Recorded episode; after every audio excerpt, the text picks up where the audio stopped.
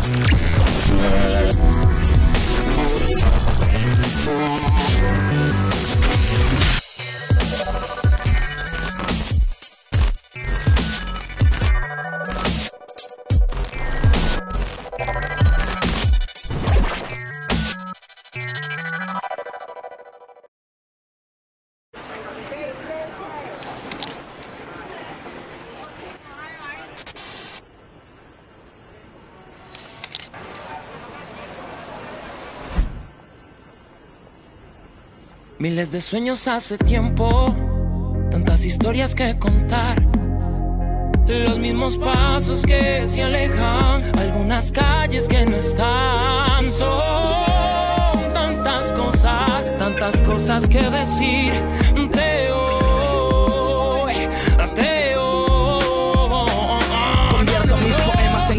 entre historias y problemas por las casualidades, excusas, tal vez mentiras. Miles de vidas cruzan sin saber cómo convergen entre caminos solo descifrando comprenderse. Noto miradas tristes, alegrías, corazones rotos, sonrisas vacías que ansían saber de otros, respuestas deshonestas a preguntas sin respuestas, besos en las mejillas de personas que detestas. Miro tras la ventana como son de hipócritas, saludos que se ofrecen amargos en la mañana. Sin peros te insultan y no te van a pedir perdón porque sin razón tú tienes la culpa.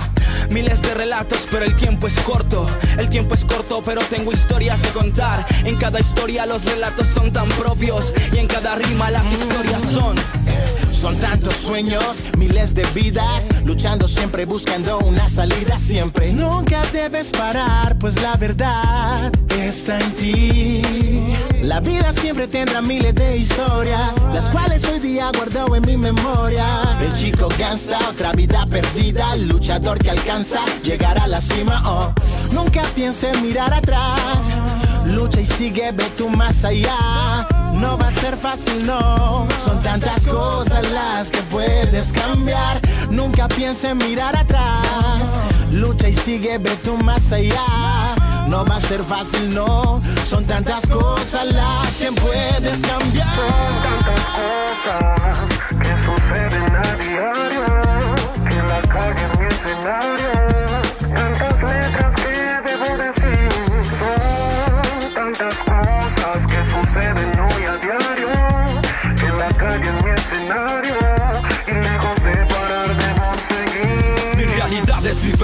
A la que yo evoco. Saco la rima, pongo un beat y se me prende el foco. Noto que por decir verdades se me llama loco. Piensan que estoy zafado de esquema, pues sonrío poco.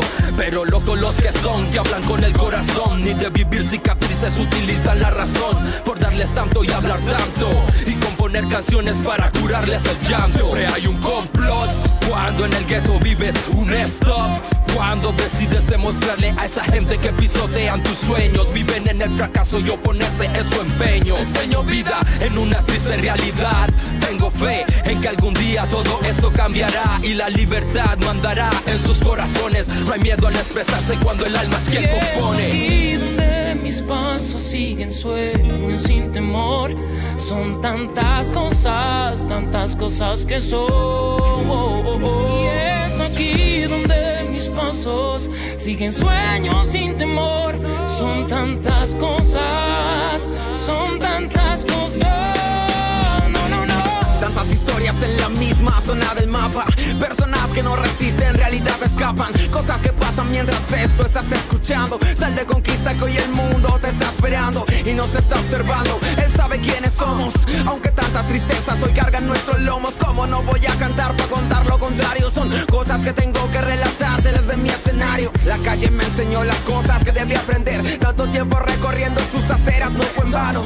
Cosas que puedo contarte sobre un beat hermano mientras voy soñando con un nuevo amanecer. Tantas ganas de luchar, una realidad común, común. Objetivo que prevalece en todos. Muchos caminos y aún no sabemos el modo. Cosas seguirán igual si no las cambias tú. Son tantas cosas que suceden a diario.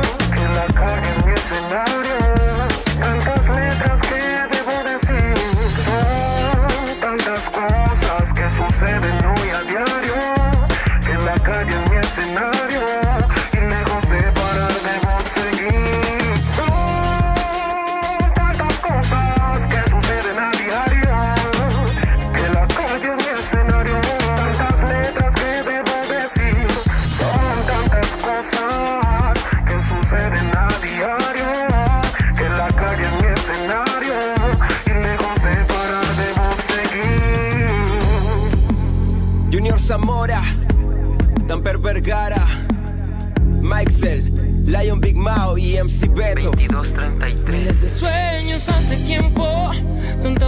Que contar. Los mismos pasos que se alejan, algunas calles que no están.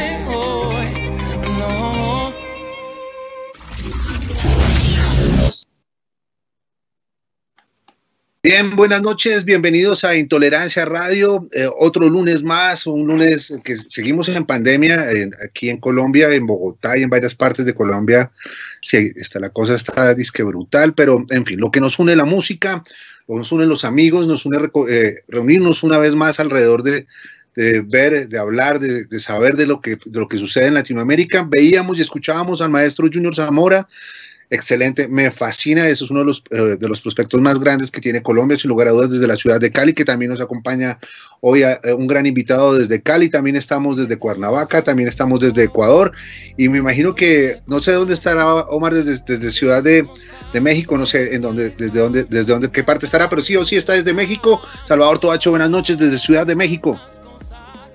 Hola, ¿qué tal? Pues buenas noches a todos y pues, como tú dices, un lunes más de pandemia, ¿no? Platicábamos, no nos imaginábamos hace un año en estas fechas, ¿no? Finales de abril, que íbamos a estar platicando eh, como de de la marmota un año después, ¿no? Eh, estamos felices, pues ya ahora estamos repitiendo invitados que, que habían estado con nosotros el año pasado en la primera temporada de Intolerancia Radio y afortunadamente pues los amigos de la música siempre están y siempre va a haber nuevos invitados. Eh, bienvenido Misael, a, esta es tu casa eh, en Face, entonces este, gracias por estar aquí hermano.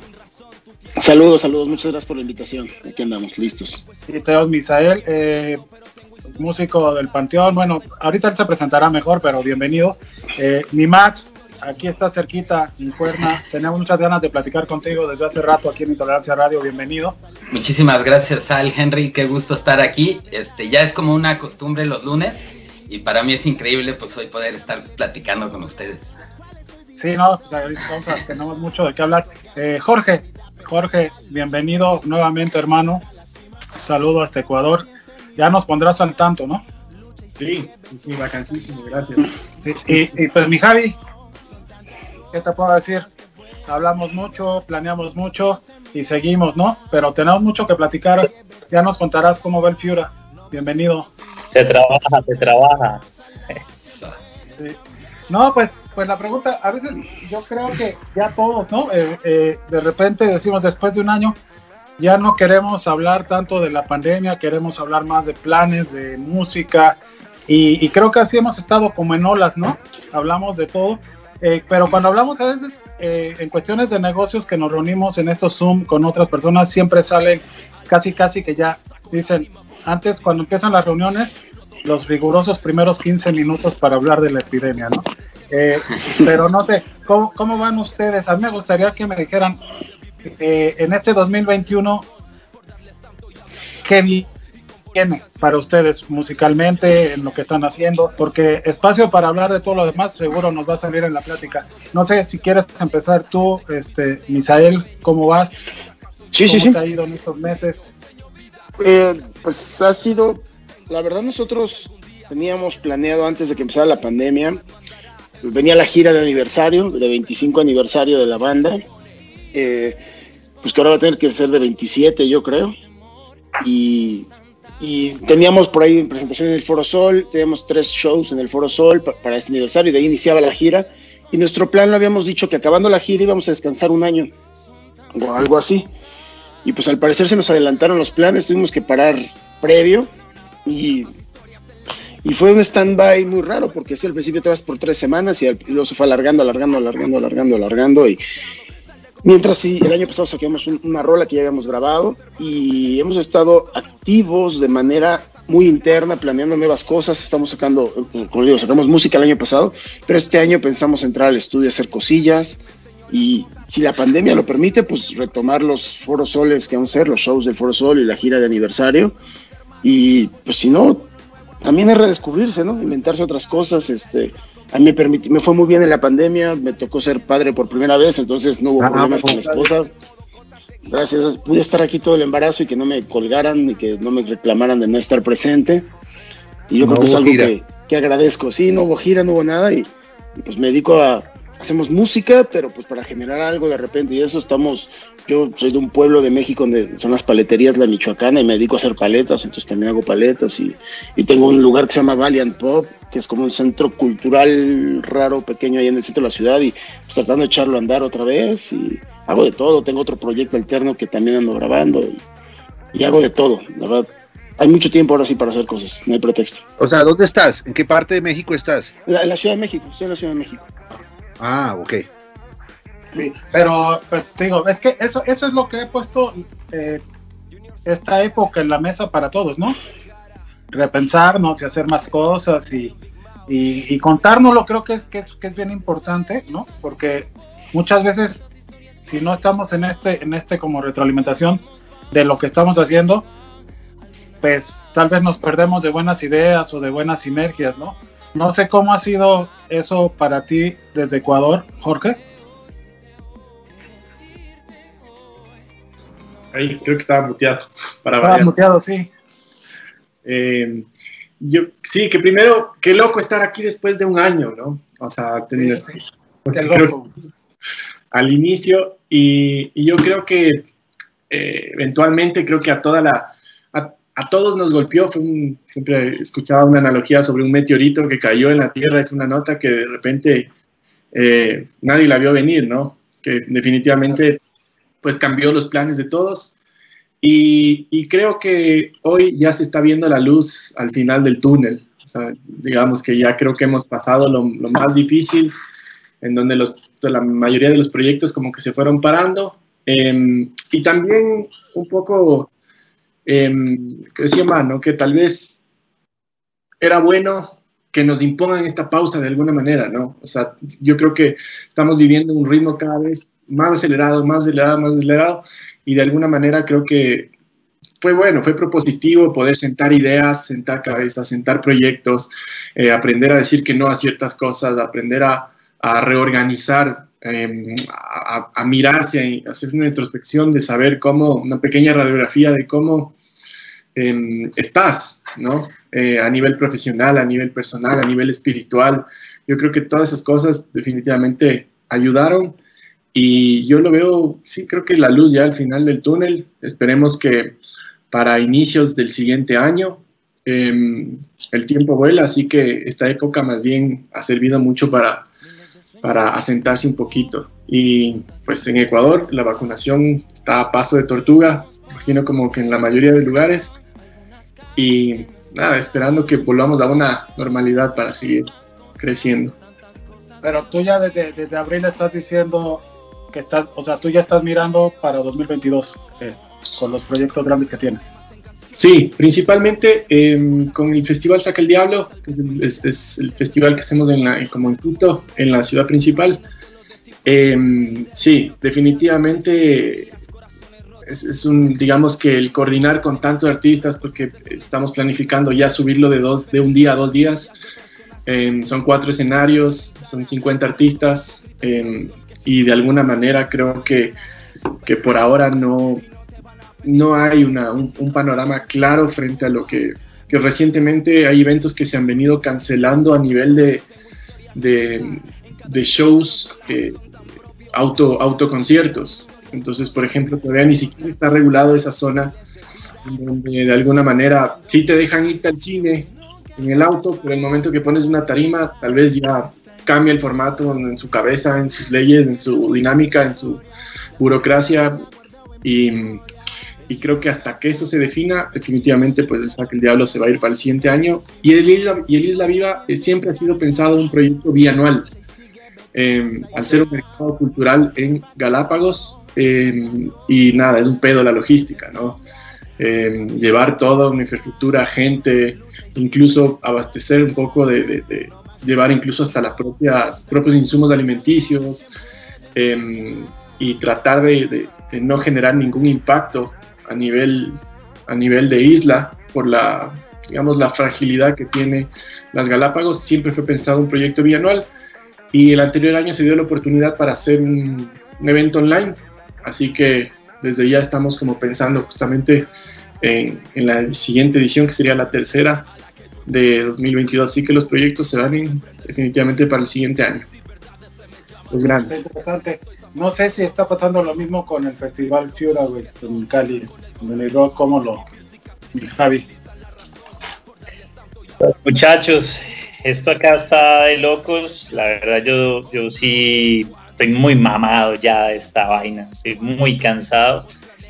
Eh, también creía, como decía Sal, que esto era una cosa de dos meses que hablábamos fuera de micrófono, fuera del aire, y se ha complicado mucho. Siento que el año pasado fue un aprendizaje muy tremendo, pues yo sí me tiré al ruedo con lo virtual y fue muy rápido, terminamos haciendo el festival.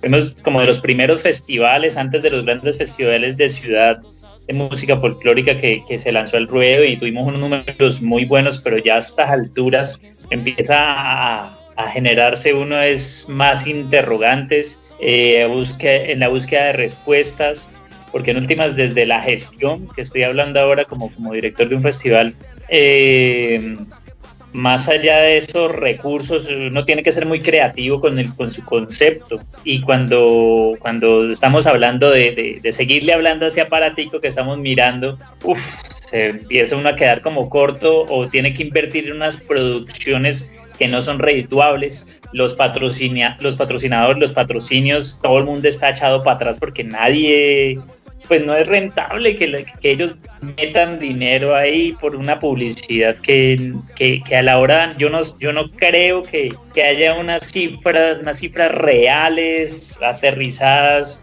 de, de, de, retorno de esa publicidad. Entonces yo sí, yo, yo digamos que, que, la he visto como muy complicada y a pesar de, de este negativismo, de este primer impacto que suelto, eh, seguimos trabajando.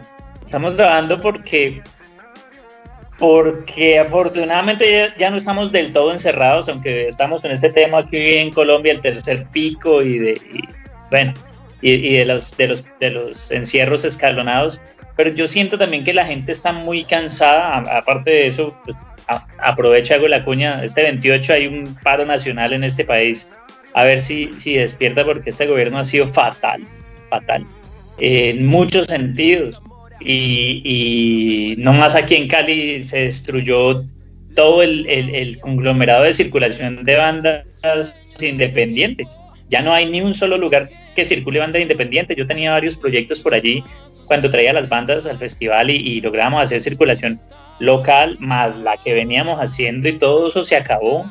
Los sectores nocturnos están completamente destruidos. Así que, que, estamos pensando cómo hacerle la, la, comba, estudiando mucho, estoy muy al tanto de lo que está pasando en España, con estas pruebas que hicieron en Barcelona con, con Lobo Lesbian. Eh, afortunadamente, yo creo que ustedes conocen a, a es, amigo mío, es de un festival allá muy fuerte en, España. Y, y, estoy esperando a ver que me cuente cómo les fue, qué, aplicaron, qué, indicadores para también empezar aquí a atacar a, los, directivos de, de, política pública, porque definitivamente está muy difícil.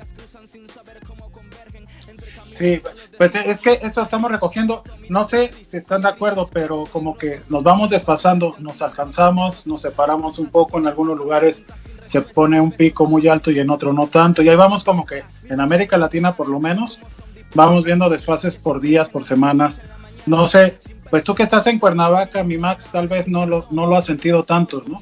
Pero... Pues bueno, no, sí, sí, sí se, se, ha sentido bastante porque si de algo, si de lo poco que queda en esta ciudad de lo, de lo que vive es el turismo, pues obviamente el, el turismo pues se fue totalmente para abajo, ¿no? Eh, las actividades culturales pues también, ¿no? Teatros, foros, festivales, todo cerrado. Eh, entonces, pues, pues claro, claro que se siente y más cuando cuando trabajas o colaboras con, con proyectos que no están eh, directamente en Cuernavaca, o mucho que el trabajo de, que hacemos en Contrapedal México son giras eh, de artistas que están en Latinoamérica, que están en Argentina, en Brasil, ¿no? En, en, Ecuador, ¿no? Y, y, obviamente pues todo se tiene que, que, detener, ¿no? Entonces, obviamente digo, eh, una industria, tal vez separaron los en vivos, pero siguen los editoriales y se mueve, ¿no? Pero si hay una parte que nada más estés como trabajando cuestiones en vivo, giras y, y esos aspectos, pues definitivamente fue, este, fue difícil, ¿no? Parar, cancelar este, pues festivales, muchos, eh, muchos también las curadurías van a estar complicadas, por muchos festivales solo pasaron sus line-ups de un año al otro año, entonces ahorita buquear estás buqueando a dos años, entonces bueno, claro que ha sido una situación complicada por unos aspectos, por otros aspectos también ha estado bien en la cuestión musical, pues bueno, con, con mi banda, con Neoplen, eh, el año pasado empezamos a, a, grabar disco y también estábamos como en este ritmo que, que traía la industria de correr, sacar single, todo, ¿no? Y pues llegó este momento así de, de frenón y dijimos, ¿sabes qué? No, no, este, no hay, todavía no, vamos a meternos de nuevo al estudio, ¿no? Y, y así volvimos a abrir el sarcófago y se fue otra vez a mezcla y nos fuimos a un máster ya más relajado y se pudo trabajar toda la gráfica del disco y bueno, nos ha permitido como eh, hacerlo más conscientes, este, disfrutar mucho más el proceso, eh, también pues preparar mejor un, lanzamiento, ¿no? Este, en todos esos aspectos ha estado bien, ¿no? Y en otras bandas pues nos hemos mantenido produciendo todo el año, también esperando, o sea, también se cancelaron con, con Meteora, se cancelaron idas a Argentina y cosas así. Pero bueno, pues ahí, ahí seguirán para el próximo año. Lo importante es no parar, eh, intentar aprovechar también el alcance ¿no? que nos dan las, las redes de poder comunicarnos con otras bandas de otros lados, hacer de repente intercambios, ¿no? Y este, y pues ahora sí que todos estamos en la misma pantallita. Este, también como que lo ponen en un nivel un poco más democrático, ¿no? Bueno, eh, luchamos con videos de gatitos, ¿no? Pero, pero más o menos ahí estamos todos, este, en, la misma plataforma, todas las bandas, ¿no? No sé si eso lo complique más o lo haga más, este, más abierto o con más posibilidades, pero también es un aspecto que pues ha estado, ha estado bien. Oye, eso que comentas me parece muy interesante porque pues Misael, como conociendo un poco toda la trayectoria de músico, te conozco desde hace muchos años, ¿no? Que nos saludamos por ahí, por allá. Eh, y creo que tú vas a tener una opinión valiosa que a veces nos cuesta trabajo recopilar porque siempre hablamos justo de estas cosas, de las redes de trabajo entre los independientes, de lo que están enfrentando las bandas, de cuáles son las soluciones que están encontrando. Eh, el caso tuyo es muy particular porque tú lo has vivido desde todos los frentes, ¿no? Creo yo. O sea, sí, sí, sí. Creciste desde una banda independiente que creció muchísimo, que se mantuvo, que sigue allá gigante, que es una de las bandas más importantes que tiene México en este momento, ¿no? Que justo le llega la pandemia en un momento impresionante con tres sold outs eh, del Foro Sol, ¿no? O sea, como ese tipo de cosas. Y a veces aquí la pregunta siempre era como, ¿quién la tiene más fácil? ¿Una banda independiente que está acostumbrada como al sacrificio, a la lucha y a los lugares pequeños? ¿O una banda grande que cómo se adecua a esta realidad? Y empezábamos a discutir diferentes cosas. Tú que estás como, que creo que conoces todos los lugares posibles que hay como músico, ¿Cuál, cómo, cómo, lo, cómo, cómo, cómo nos lo dirías desde ahí? Es, es, bien complejo porque desde que empezó la, la, la, época digital, toda esta situación de las plataformas y demás, mucha gente pensaba como, como bien nos decían antes, ¿no? O sea, ahora hay un, pareciera que hay un piso parejo, pero, pero tampoco es tan cierto ¿eh? que exista un piso parejo para, para todas las bandas. Dentro de las plataformas se siguen moviendo presupuestos, se siguen moviendo cosas, hay que tener los mismos conectes. Eh, y la otra es, pues sí, antes como banda tú le macheteabas durísimo para tener un lugar, un, un, lugar de exposición como banda, y era bien difícil conseguirlo, pero cuando llegabas ahí, las miradas estaban hacia ti. El día de hoy se estrena música todos los días, miles y miles y miles de propuestas. Entonces, te metes en una baraja donde puede ser muy efímero tu paso. Entonces, es bien difícil. Yo creo que eh, es, es, muy difícil para las bandas nuevas lograr tener ese, punto de exposición, pero para las bandas eh, ya establecidas y sobre todo para las más viejas, es bien difícil también la parte de adaptación a estas nuevas formas. Entonces, yo no creo que haya un más fácil y más difícil, simplemente son caminos diferentes. Pero yo, en mi punto de vista muy personal, volvemos a lo mismo. Como grupo, como una banda que haces música, lo único que va a hablar de ti es tu música. Entonces, pero ¿qué pasa? Que ahora cualquiera puede sonar bien también, por toda la tecnología y todo. Entonces, para mi punto de vista, salir y exponer tu música en vivo. Para mí, yo no conozco otra forma que no sea tocar, tocar, tocar, tocar, tocar, tocar, tocar, porque lo he visto con bandas que vienen con todos los presupuestos del mundo y suenan en la radio, y pues sí, te imponen una medio rola para que la escuches, pero esas bandas quedaron ahí atrás hace 20 años ya también, ¿no? O sea, solo las bandas reales son las que salen y tocan, y, y, si por ahí le seguimos, tanto bandas grandes como bandas chicas, no alejarte de los escenarios, que ahorita nos alejaron a la fuerza, ese es el punto de, de, adaptación y, y, aprender a resolver, ¿no? Y creo que es donde no hemos aprendido. En Latinoamérica no me ha tocado, igual tampoco soy tan fan de los streamings, ¿no? Pero no he visto a alguien latinoamericano que, que sepa resolver esa parte, cómo mostrar su producto, por decirle de una forma, su música, si estamos hablando como industria, cómo, cómo mostrar su música o su propuesta tocando en vivo a través del streaming de una manera interesante. Como bien decían, los únicos que medio sé, padre, cuando uno, cuando uno compraba un DVD o quería ver un concierto era porque había una gran producción, ahora no existen esas posibilidades. Creo que en Latinoamérica todavía no se sabe, o yo no he visto cómo resuelvan bien esa parte, pero el día que una banda logre hacer algo interesante, no importa si es grande o chica, es cuestión de creatividad, de cómo mostrar su música. Ahorita que está este parón, que no hay escenarios, esa banda va a llevar una ventaja, no importando si es independiente o, no. Eh, no sé, lo veían bandas americanas, alguien hizo por ahí un streaming dentro de un videojuego, ¿no? Del Fortnite o algo así.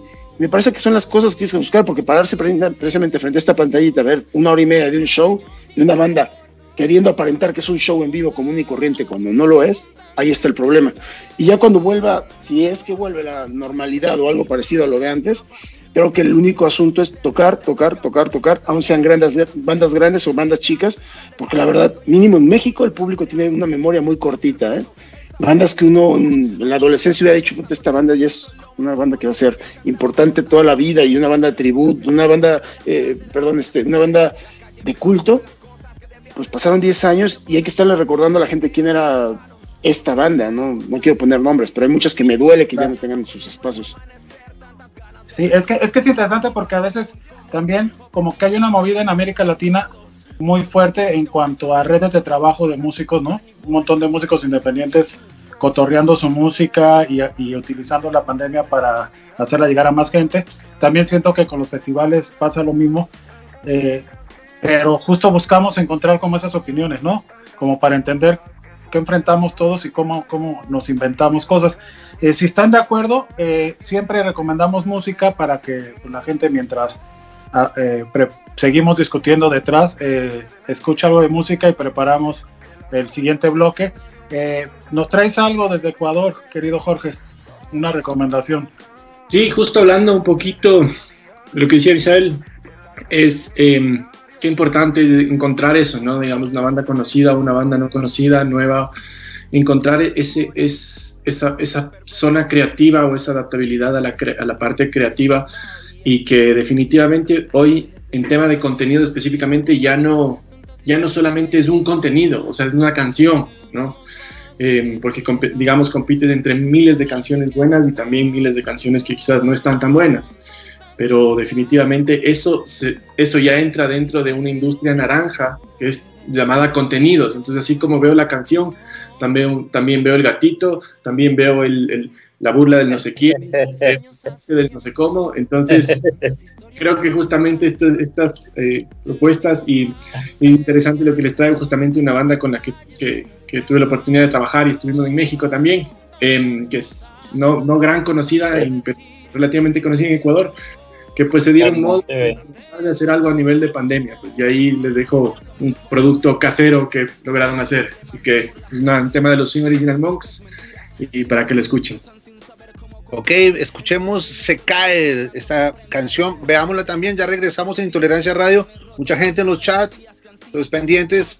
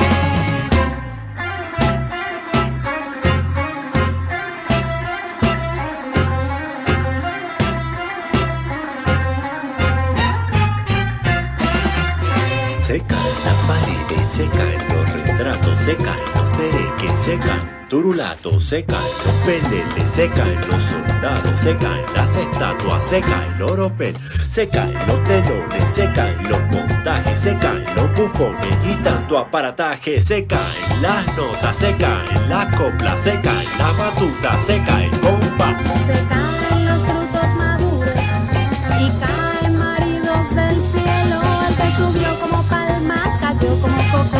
Caen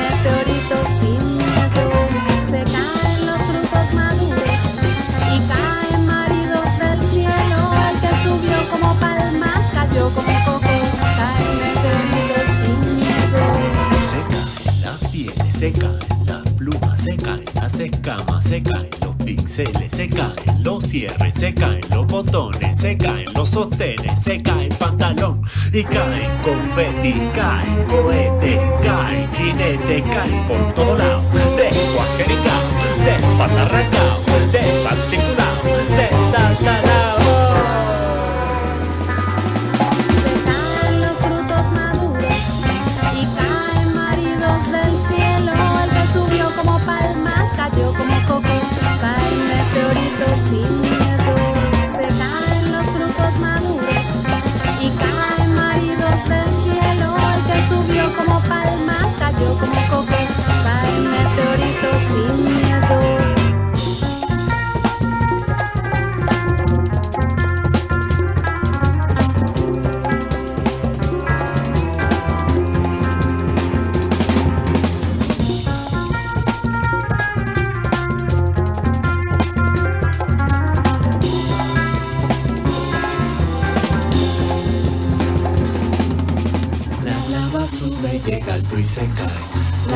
sube, llega alto y se cae. La lava sube, llega alto y se cae. La lava sube, llega hasta la nube y se cae.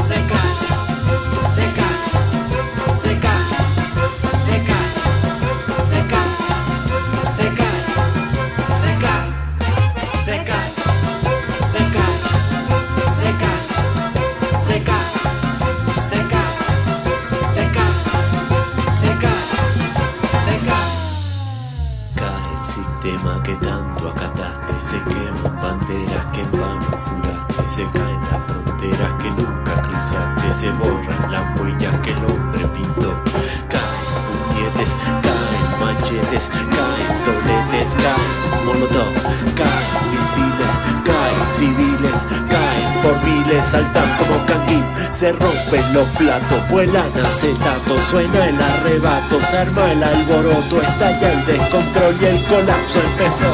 Y agárrate fuerte, agárrate fuerte, agárrate fuerte, agárrate fuerte, agárrate fuerte, agárrate fuerte,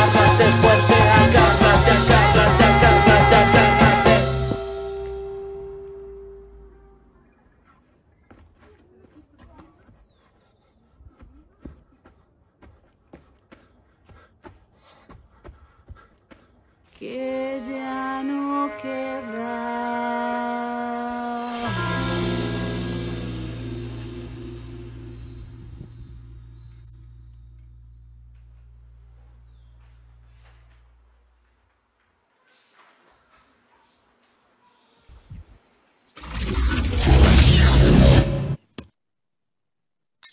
Ok, veíamos y escuchábamos a Swing Original Monks con su canción Se cae, ya hablaremos un poquito más con Jorge.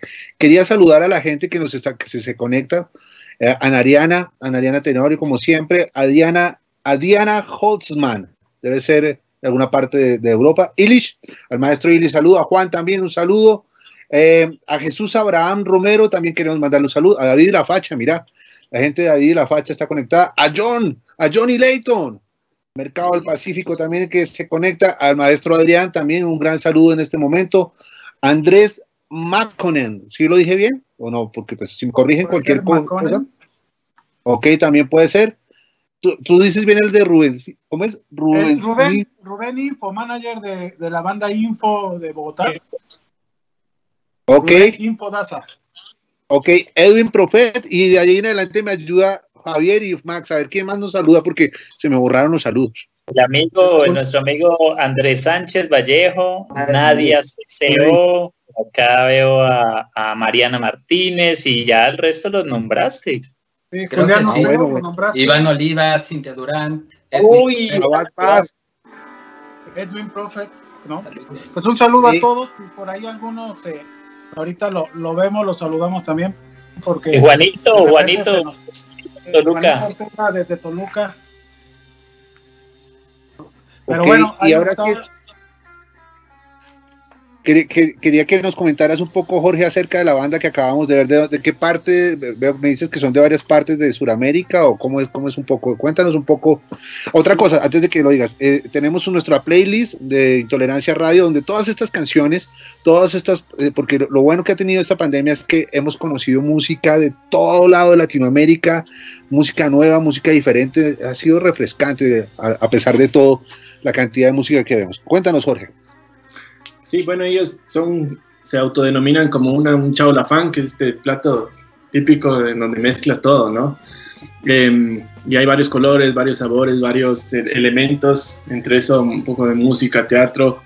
Y mm, sí, vienen como, la mayoría son ecuatorianos con mezclas de varias partes del mundo. Entonces el vocalista es Mario Manaba, que es de la costa alemana, la vocalista eh, eh, colombiana, eh, el guitarrista es ecuatoriano venezolano y así es como una pequeña mezcla de algunos lugares también.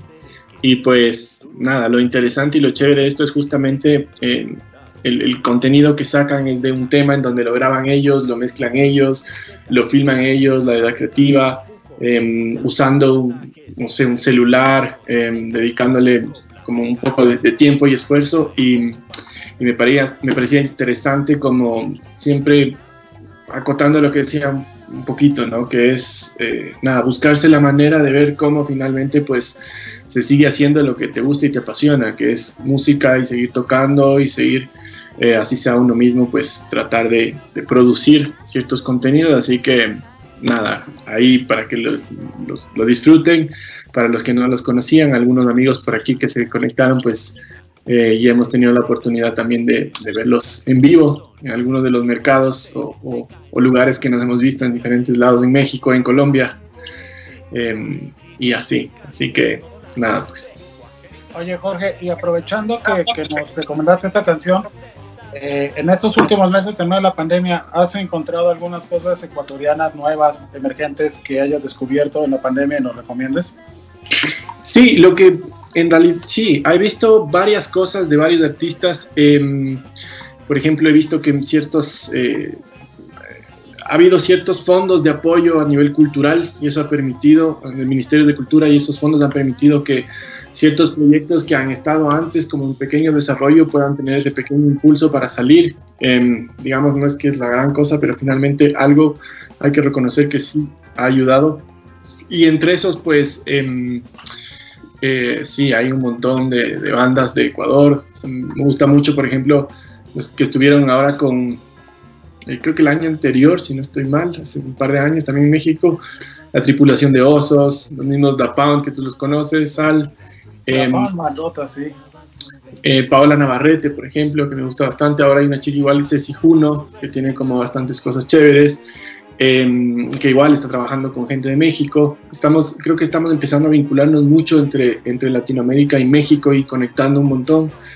Em, justamente, pues, em, ahora uno de, de- de- los vocalistas de una banda muy reconocida acá en Ecuador, de pop rock, que se llama Verde 70, está en México haciendo un proyecto totalmente distinto, explorando esa, frase, esa, parte creativa, pues, y, y ya lleva un tiempo allá, así que creo que el tiempo que se llama Violeta Gandhi también, que está en, en crecimiento y está bastante bien, muy bacán.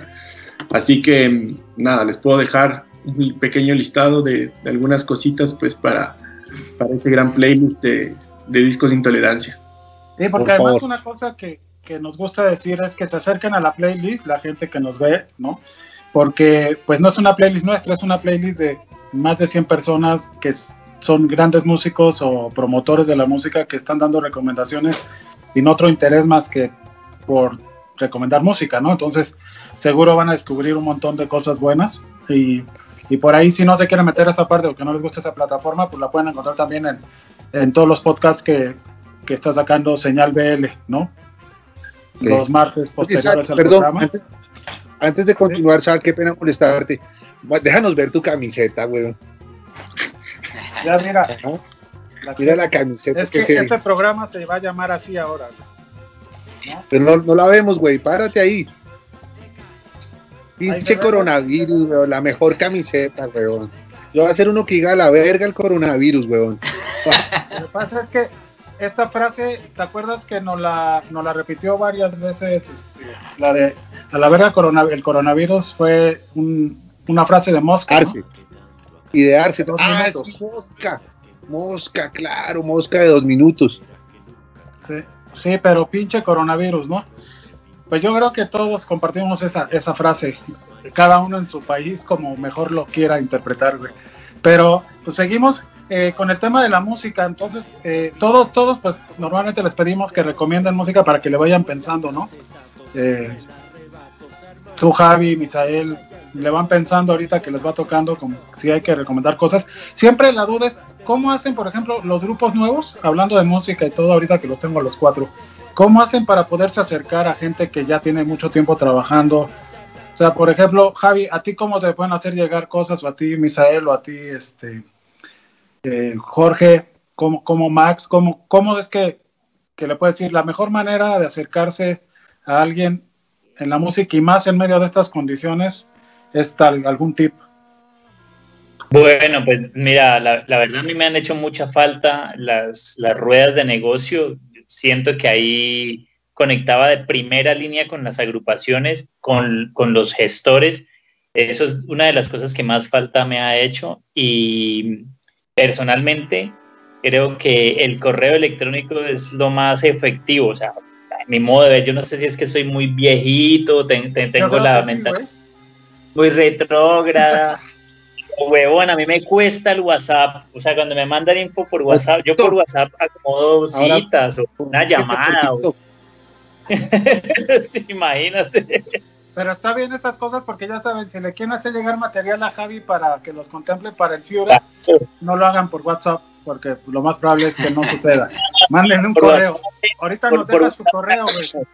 Charlemos, pero no me manden cosas. O sea, al correo le presto toda la atención del mundo, weón. Y nos puedes dar el correo pues para que lo tengan y manden. Claro que sí, claro que sí. Mira, son las cuatro primeras letras de Javier, o sea, Javi, y las tres primeras de, de mi apellido que es Debian. Javidev, arroba Gmail, es muy sencillo.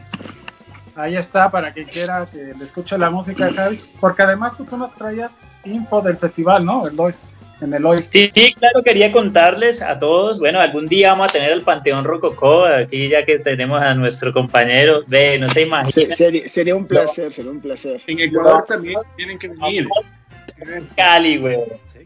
Ponles un Sí, reto. no se nos ha hecho. No, no, no, nosotros morimos de No. ganas. O sea, la verdad, en Colombia hemos ido varias veces, pero, pero no todos. Dale, dale. ¿Qué? Perdón. Sí, no, que Colombia hemos podido ir, pero bueno, generalmente vamos a, Bogotá. Una vez fuimos a Manizales, nada más, me parece.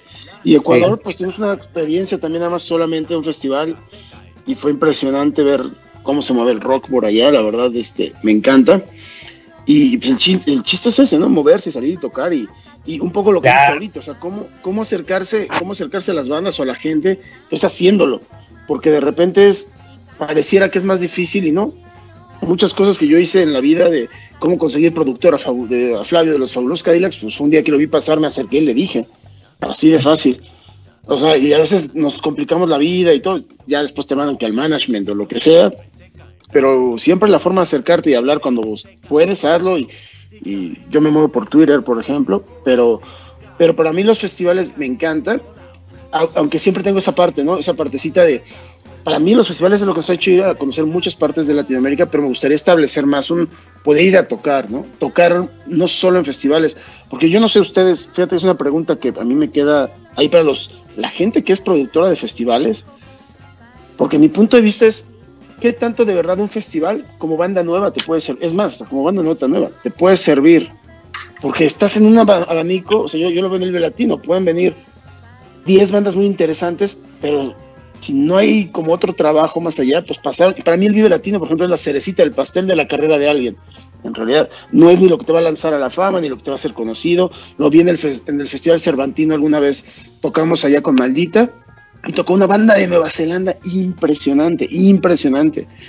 Entre nosotros, ahora pregúntenme cómo se llama esa banda de Nueva Zelanda, o quiénes son, dónde están, pues ni idea. Creo que eso tienen los festivales un poco. Y mira, ¿sabes una cosa? Que eh, nosotros tenemos como una, una evaluación de ello. Yo también tengo una banda, entonces he, estado como de, los de las dos partes, ¿no? Y aunque parezca que no es tan importante de pronto estar en, en medio de un cartel o, o iniciando o arrancando un cartel, siempre, siempre está este tema de las conexiones, ¿no? Lo acabas de decir. Creo que, que nos falta mucho y al principio de la carrera somos un poco de cagados de nervios y creemos que esa, esa- esos agentes están por allá en la estratosfera y no, es solamente acercarse, agarrar un buen momento y ser muy paciente.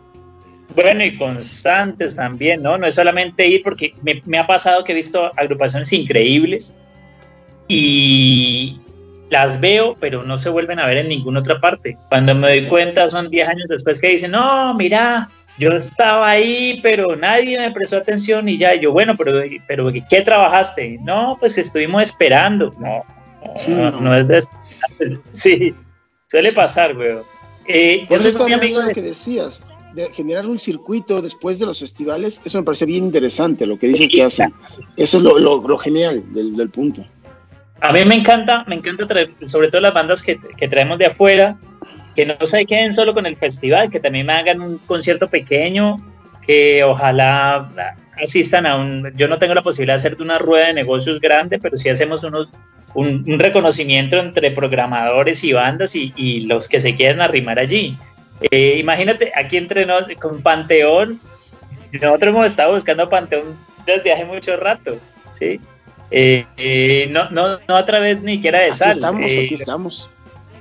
con Sergio de Salón Victoria estuvimos charlando hace un par de años, ve, ayudanos, queremos tenerlo. O sea, son cosas que... Muy mal camino, muy mal camino. Siempre, siempre hay manera de rectificar la ruta, mi Javi. Sí, sí, sí. Claro, claro. No, Hoy es pues, el día. hecho, No, y, y- y es bien curioso porque, o sea, nosotros, nuestro Facebook o nuestra página, o sea, ahí están los datos de quien hace el booking y de nosotros, y en realidad nosotros lo checamos todo. Y de ahí han salido cosas importantes, pero no es tan difícil, o sea, realmente te metes a la página de Panteón y dice contacto de booking y ahí está. Y no hay más, o sea, hay un solo booking, un solo management, y es, es bien fácil. Y con los músicos, pues por el Twitter, de verdad somos bien accesibles los que tenemos el Twitter. Súper. No, pues te contaba. construyó Un ejemplo, ¿no? O sea, acá construir un ejemplo, cómo acercarse a. Ahí hay una ruta, ¿no? De cómo acercarse a. Sin miedo. lo que- y tocaste un tema bien importante, Misael, que yo creo que todos tenemos algo que decir, pero el programa es de ustedes, sobre el tema de si solo vas a un festival por ir, como que llaman como, como, como que vas y haces turismo cultural, ¿no? O turismo musical, o realmente vas a agarrar un territorio y lo vas a trabajar porque pues también está bien padre llenar tú solo un, un teatro, ¿no? Ahí se ve como cuál es la conexión real que tienes como artista con una ciudad o con un país. Eh, en ese sentido, Max, ¿tú, ¿tú cómo lo ves? Porque tú estás de los dos lados, estás como banda y por otro lado estás armándole giras a bandas de fuera, ¿no?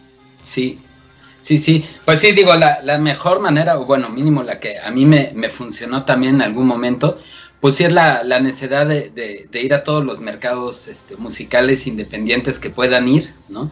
Donde sean, ¿no? El año pasado, no sé, que se convirtieron muchos a digital. La verdad, yo me metí, me inscribí en todos los que no había podido ir alguna vez por la cuestión del vuelo, el viaje o cuestiones así. Y, y también conocí varios, varios proyectos muy interesantes que no conocía, hasta proyectos de México, ¿no? Que, que no conocía eh, y se me hizo bastante interesante. Y como, y como banda, pues también es cierto lo que, lo que dice Misael, ¿no? Este, si, vas a un lugar nada más, llegas rápido, tocas y te regresas, pues no, no va a tener como mucha repercusión. Tal vez como banda pequeña puedes eh, hacer algunos esfuerzos, eh, como, no sé, contactar una banda local, intentar hacer eh, una presentación en algún bar pequeño de, de la localidad, tal vez invertir un poco en una gira de medios, igual no una super gira con televisoras, pero alguien que, que sí te apoye y deje dos, tres notas en el lugar. Este, y sobre todo, este, convivir muchísimo eh, a, lo, a lo que vayas, ¿no? Si uno va a un Circular Art en Colombia, pues no tocas y te vas, ¿no? Tocas, te quedas con la banda y platicas. Y en mi caso, yo llegué a trabajar en Contrapedal así, ¿no? Conociendo este, a Gabriel Turiel, director de Contrapedal, que es uruguayo y que lo conocí en un Finpro, ¿no? Así de, de que dije, a ver, es- este cuate tiene algo, ¿no? Y platicamos y después nos vimos en, otro, en otra feria de discos en México, en el Centro Cultural España, y platicamos de otras cosas, ¿no? Y a la postre nos fuimos este, haciendo amigos, ¿no? Y lo que decimos siempre es como no intentar tampoco como, como entrar así, ¿no? Generar una relación con las personas es muy importante antes de intentar meter tu, tu banda, ¿no? Ser también respetuoso de quien te diga no, pues también, este, pues no, no estar este, insistiendo tanto, ¿no? Pero siempre buscar pues los, los caminos por los dos lados, ¿no? Los festivales que logran hacer pequeños mercados, a mí me tocó ir el año antepasado, iba a decir el pasado, porque tengo uno perdido, pero el antepasado, con Meteora tocamos en el Rocódromo de Valparaíso y se me hizo muy chido que dentro del Rocódromo también hubo un pequeño mercado para los managers, programadores, ¿no? Y eso ya le dio como el plus de ir a tocar hasta allá, ¿no? Y de tal vez, sí, no presentarte ante 25 mil personas, pero regresamos con varias relaciones, ¿no? Hasta de repente ver amigos, programadores de México y empezar a tratar temas allá, ¿no? Eh, no sé, es, es interesante, pero sí, definitivamente el correo electrónico es muy buena, muy buena opción.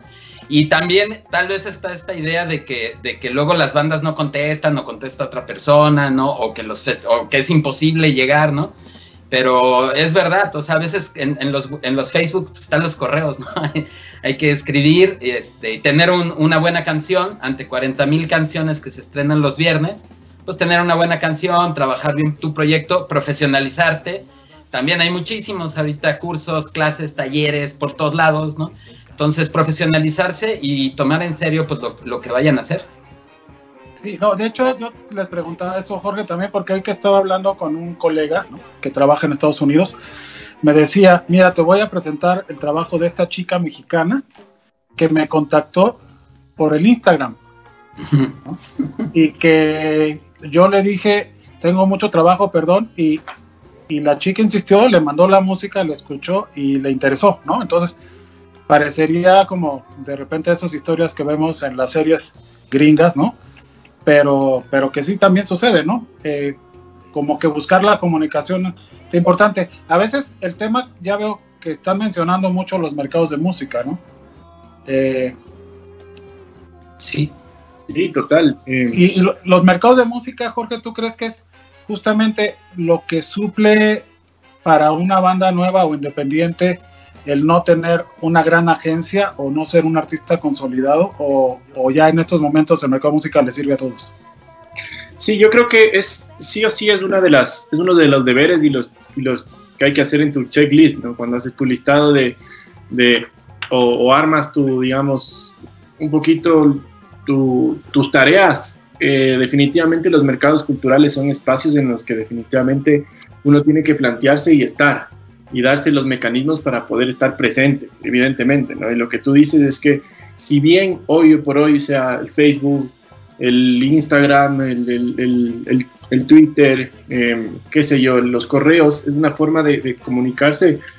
Eh, hay una cosa muy particular de nosotros en el Isla Viva y hay muy pocos que han tenido la oportunidad de estar, pero primero es un lugar en donde la conectividad, el tema del Internet no es tan bueno y eso hace que de alguna manera te aísles y estés presente en el momento, ¿no? O sea, te olvidas de ya eh, durante cuatro días y estás conectado con un lugar que realmente muestra una verdadera naturaleza. O sea, es, es eh, lo que sucede en ese mercado que es muy íntimo, ¿no? Que es, increíble. Em, realmente se forjaron amistades muy, muy grandes. Porque, tuvimos la oportunidad de que venga, em, digamos que uno de los fundadores de, de Live Nation, por ejemplo, y de, ah, se me fue el nombre del festival este que hacen, el más grande, el- se supone que del, Glastonbury. de Glastonbury, ajá, eh, que lo tengo por aquí, este loco, y le voy a dar el nombre. Y, eh, y claro, ¿no? Él llegaba a un vuelo de 23 horas, como venía así, medio de como entre despeinado y que no, y venía desde Inglaterra, y llega de repente y fumaba un montón, ¿no? Entonces, y claro, yo le digo que el primer día llegaba y pic, botaba la colilla, y yo decía, no, no, no, aquí no puedes votar porque esto es... Y decía, ah, ya, ya, ok, todo bien, ¿no? Y de repente al día 3, súper comprometido, o sea, primero un rockstar, ¿no? Porque obviamente viene ya trabajando hace 50 años de la industria y con un montón de festivales y ha manejado un montón de bandas gigantes y acostumbrado a lidiar con bandas que en los hoteles rompen todo y hacen todo y deshacen etcétera. Entonces, evidentemente, eh, un compromiso y una naturaleza de él, como yo le veía, tenía en bolsillo los puchos de cigarros, miles, o sea, pero ahí en el bolsillo, ¿no? Entonces era, y era súper linda experiencia porque definitivamente, claro, estos mercados, estos espacios te permiten realmente conectar con lo que realmente somos, porque yo estoy del lado, yo, yo sí, si bien estoy del lado del productor, em, fui hasta reciente que dejé de ser manager, pero fui manager casi ocho años. Y justamente, de hecho, yo hacía el trabajo de ir, dejar la carpeta y hablar con los promotores, decirle, oye, por favor, nos encantaría estar en tu festival, o sabes qué, o podemos hacer algo. Y, y, y para un productor que venga desde el lado de la representación del artista, es importante sentir esas, esas justamente como, como eh, em, saber y ser muy frontal a la hora de también eh, saber si uno puede comprometerse o no con algo. Sabes, eso es algo que creo que a nivel de industria tenemos que mejorar mucho. Em, creo que en los mercados... ¿Compromiso? Sí, sí, compromisos em, en general, ¿no? Porque definitivamente creo que siempre en los mercados también vamos a encontrar gente que, que tiene miles de proyectos y miles de cosas y quizás en la reunión te dice, sí, hagamos algo y después ya Sí, se los pierde sí rápidos. y se pierde ese vínculo. Y lo mismo es para el trabajo, yo creo que de las bandas, ¿no? Nosotros fuimos en 2017 a México, nos pasó que tocamos igual en el Vive Latino, abrimos el escenario con 200 personas y terminaríamos con 1000 máximo. Eh, y claro, nos- yo, yo sí me planteaba y decía como, ¿qué tan bueno es venir a un festival y, y no hacer este trabajo? Entonces, em, creo que sí es importante de alguna manera como que hacer ambas cosas, porque definitivamente hay que, si bien un festival yo creo que sí te puede ayudar, pero evidentemente después de dos años volver y hacer una pequeña gira para que en seis años vuelvas al mismo festival, pero ya no abrir, sino quizás a un puesto más alto. Y eso es lo que nosotros hicimos con Francisco el Hombre, por ejemplo. Francisco el Hombre vino a Ecuador una época y, eh, y ahora que vino al Saque el Diablo, nosotros lo programamos más o menos a eso de las ocho y media de la noche, que era un horario bastante bueno y un escenario bastante estelar. Y les fue increíble. Pero ya había mucha gente que decía, ah, qué bacán, yo los vi en el teatro no sé cuánto para 200 personas y yo lo vi en no sé dónde. Y, y después verlo en esa plataforma fue como, como bueno también. Entonces creo que sí es gira, festival, mercado, son cosas que como artistas tenemos que hacer. Sí, sí, ¿Sabes? ¿Sabes? Eh, Es que, es que ese desarrollo de artistas creo que es lo que ha caracterizado a, a esta red que, que- que conformamos todos nosotros, que nos venimos viendo desde hace mucho tiempo, y entendemos que ese es el desarrollo que, tiene que tener una banda, no sé si decirle emergente o, o latina, no sé, pero, pero ese desarrollo es muy importante para que exista una verdadera base, hermano. No, de nada le sirve a una banda arrancar de y llevarla a un estelar de una, ¿sí? Puede que venga de otras partes, pero ese trabajo de base es, el, es un trabajo que definitivamente, primero que todo, siento que a las bandas le- les cuesta comprenderlo y es normal. Es normal porque es tiempo, plata, dinero, inversión, trabajo. Y a los programadores sí que les cuesta porque por más que uno quiere, uno tiene una cola de bandas ahí un- listas para trabajar. Entonces hay que empezar a, a- revisar ese paso a paso y comunicándonos pues definitivamente. Y yo, por ejemplo, yo, Oye, yo vi la historia. Ahorita. Sí, sí, sí. Dale, dale, dale. Dale, dale, dale. venga, No, dale, dale. dale. No, no, no, acaba ya. Bueno, no te digo que yo, o sea, yo sabía la historia de, del- o sea, uno ve en México, hay muchas bandas argentinas que son muy grandes en México, pero hay un común denominador en las que de verdad son grandes en México. El común denominador entre auténticos decadentes, tal vez babasónicos, lo hizo Todos Tus Muertos, que a lo mejor esa no fue tan grande ya después, pero lo hizo Cadillacs, también lo hizo, Caligaris más recientemente, que son grupos que han hecho foros soles y todo. Ellos empezaron hace 12 años viniendo a tocar. Y es lo que les digo, es venir y tocar y tocar. Y eso no te lo van a suplantar ni las redes, ni los medios, ni nada.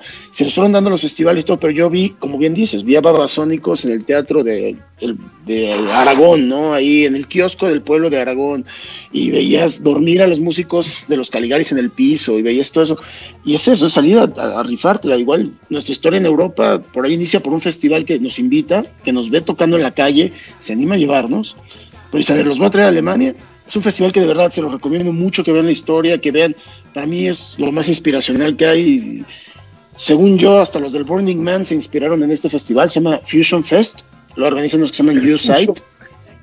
Y, y, o sea, ellos nos llevaron de repente así. Dijeron, a ver, los traemos a Alemania ahora. Los traemos, van a estar un mes, les conseguimos los shows que podamos. Ir a dormir en el piso, comer vegetariano un mes, y al siguiente año ya no podían hacerlo. Se construyeron ellos con un management y fue igual mes y medio dormir en el piso, dormir en sleepings, y es parte de las bandas, pero tratar de tocar lo más que puedas. Pero no puedes dejar pasar de repente tantos años. O sea, yo creo que tienes que ser consecutivo, consecutivo. Nosotros desde el 2000 hasta el año 2019 fuimos, excepto un año todos los años ahí estuvimos y empezamos desde los ocupas, desde los lugares, eh, tocar en patios de casas, tocar en todos lados, hasta terminar tocando en, en Hurricane, Southside, en, en Nova Rock, en Austria, en Gurten, en, cerré en un festival en, en Suiza, creo que fue Gurten, después de R.E.M. y Sonic Youth, pero empezamos tocando directamente lo que yo veía que así había vivido varias de esas historias, algunas bandas argentinas en México, y es chingale, si no, no hay de otra. Sí, Oye, oye, yo- espérate. tu participación, este, nos traes algo para sonar, ¿no? Te ibas a decir algo, Henry. Ah, no, es que eh, cuando empecé en este negocio, eh, yo me enteré de la historia de Panteón Rococó en Alemania y de ahí que nuestro segundo, nuestro tercer territorio en Alemania, en el tercer territorio en el mundo sea Alemania, y es por culpa del Panteón Rococó. O sea, me conocí bueno. la historia, me, la, me, la- me decía, yo quiero hacerlo del Panteón Rococó. Y, es, Y está quiero contar de que hacerlo. no, no, y fue, fueron, fueron nuestra inspiración, o sea, eh, son mi inspiración en, en Europa y seguir modelo del Panteón Rococó y, y pues vamos ya nueve años viajando a Europa. y eso te mantiene los pies en la tierra cuando regresas a tu país. A lo mejor tienes mucho éxito, ¿no? Pero, pero te mantiene, dices, puta, o sea, hay tanto, o sea, no puedo cerrarme a este circulito donde estoy, ¿no? El mundo es mundo demasiado grande. grande, ¿no? Tengo- sí, vamos, sí.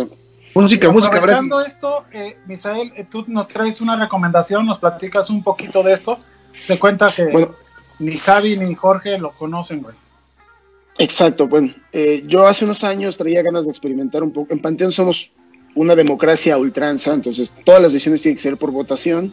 Yo tenía ganas de hacer un experimento más dictatorial de producción, donde yo tomara todas las decisiones, qué música, qué canción, qué músico va a estar acompañándome, con quién grabo, quién mezcla, qué guitarrista, todo, y que nadie me dijera nada, y, y yo como productor ver el resultado final. Y me grabé un EP de siete temas. Al final la gente ya me pidió que saliera a tocarlo, se llama Casal, el grupo. Y pues esta rola fue la primera de las primeras que compuse para este proyecto. Eh, algunos son covers, otros son originales, este es original. invité a Paco Familiar, cantante de DLD, una muy buena banda de rock mexicano, participó conmigo y luego el, el video me lo hizo el cantante de un grupo que se llama Nana Pancha. Y es eso, es echarnos la mano por aquí y por allá. Y fue volver a empezar desde cero, ya, o sea, me pasa parecido con Panteón cuando empezamos no teníamos ninguna pretensión de llegar a ningún lado, entonces lo estoy haciendo de la misma forma, no tener ninguna pretensión de llegar a ningún lado y pero la verdad a los 40 años ya es más difícil que a los 16. Pero me estoy divirtiendo mucho haciendo música, que eso es lo, lo- lo padre. Está bien, chingón, pues, pues Ok. pídenla a todos, ¿no? Esta canción. Casal, Dale. Ejército Inmoral se llama. Ok, veamos entonces a Casal Ejército Mural esta noche en Intolerancia Radio.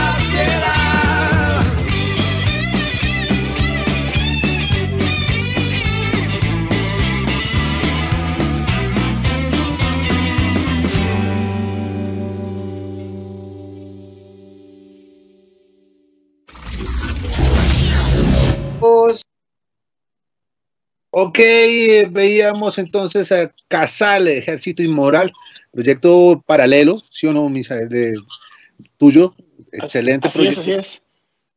Eh, La música, no, no, no tan siempre, paralelo, va como un poco hacia otro camino. Bueno, digo paralelo, es paralelo a, a la Sí, canción. sí, sí, es una broma, ¿no?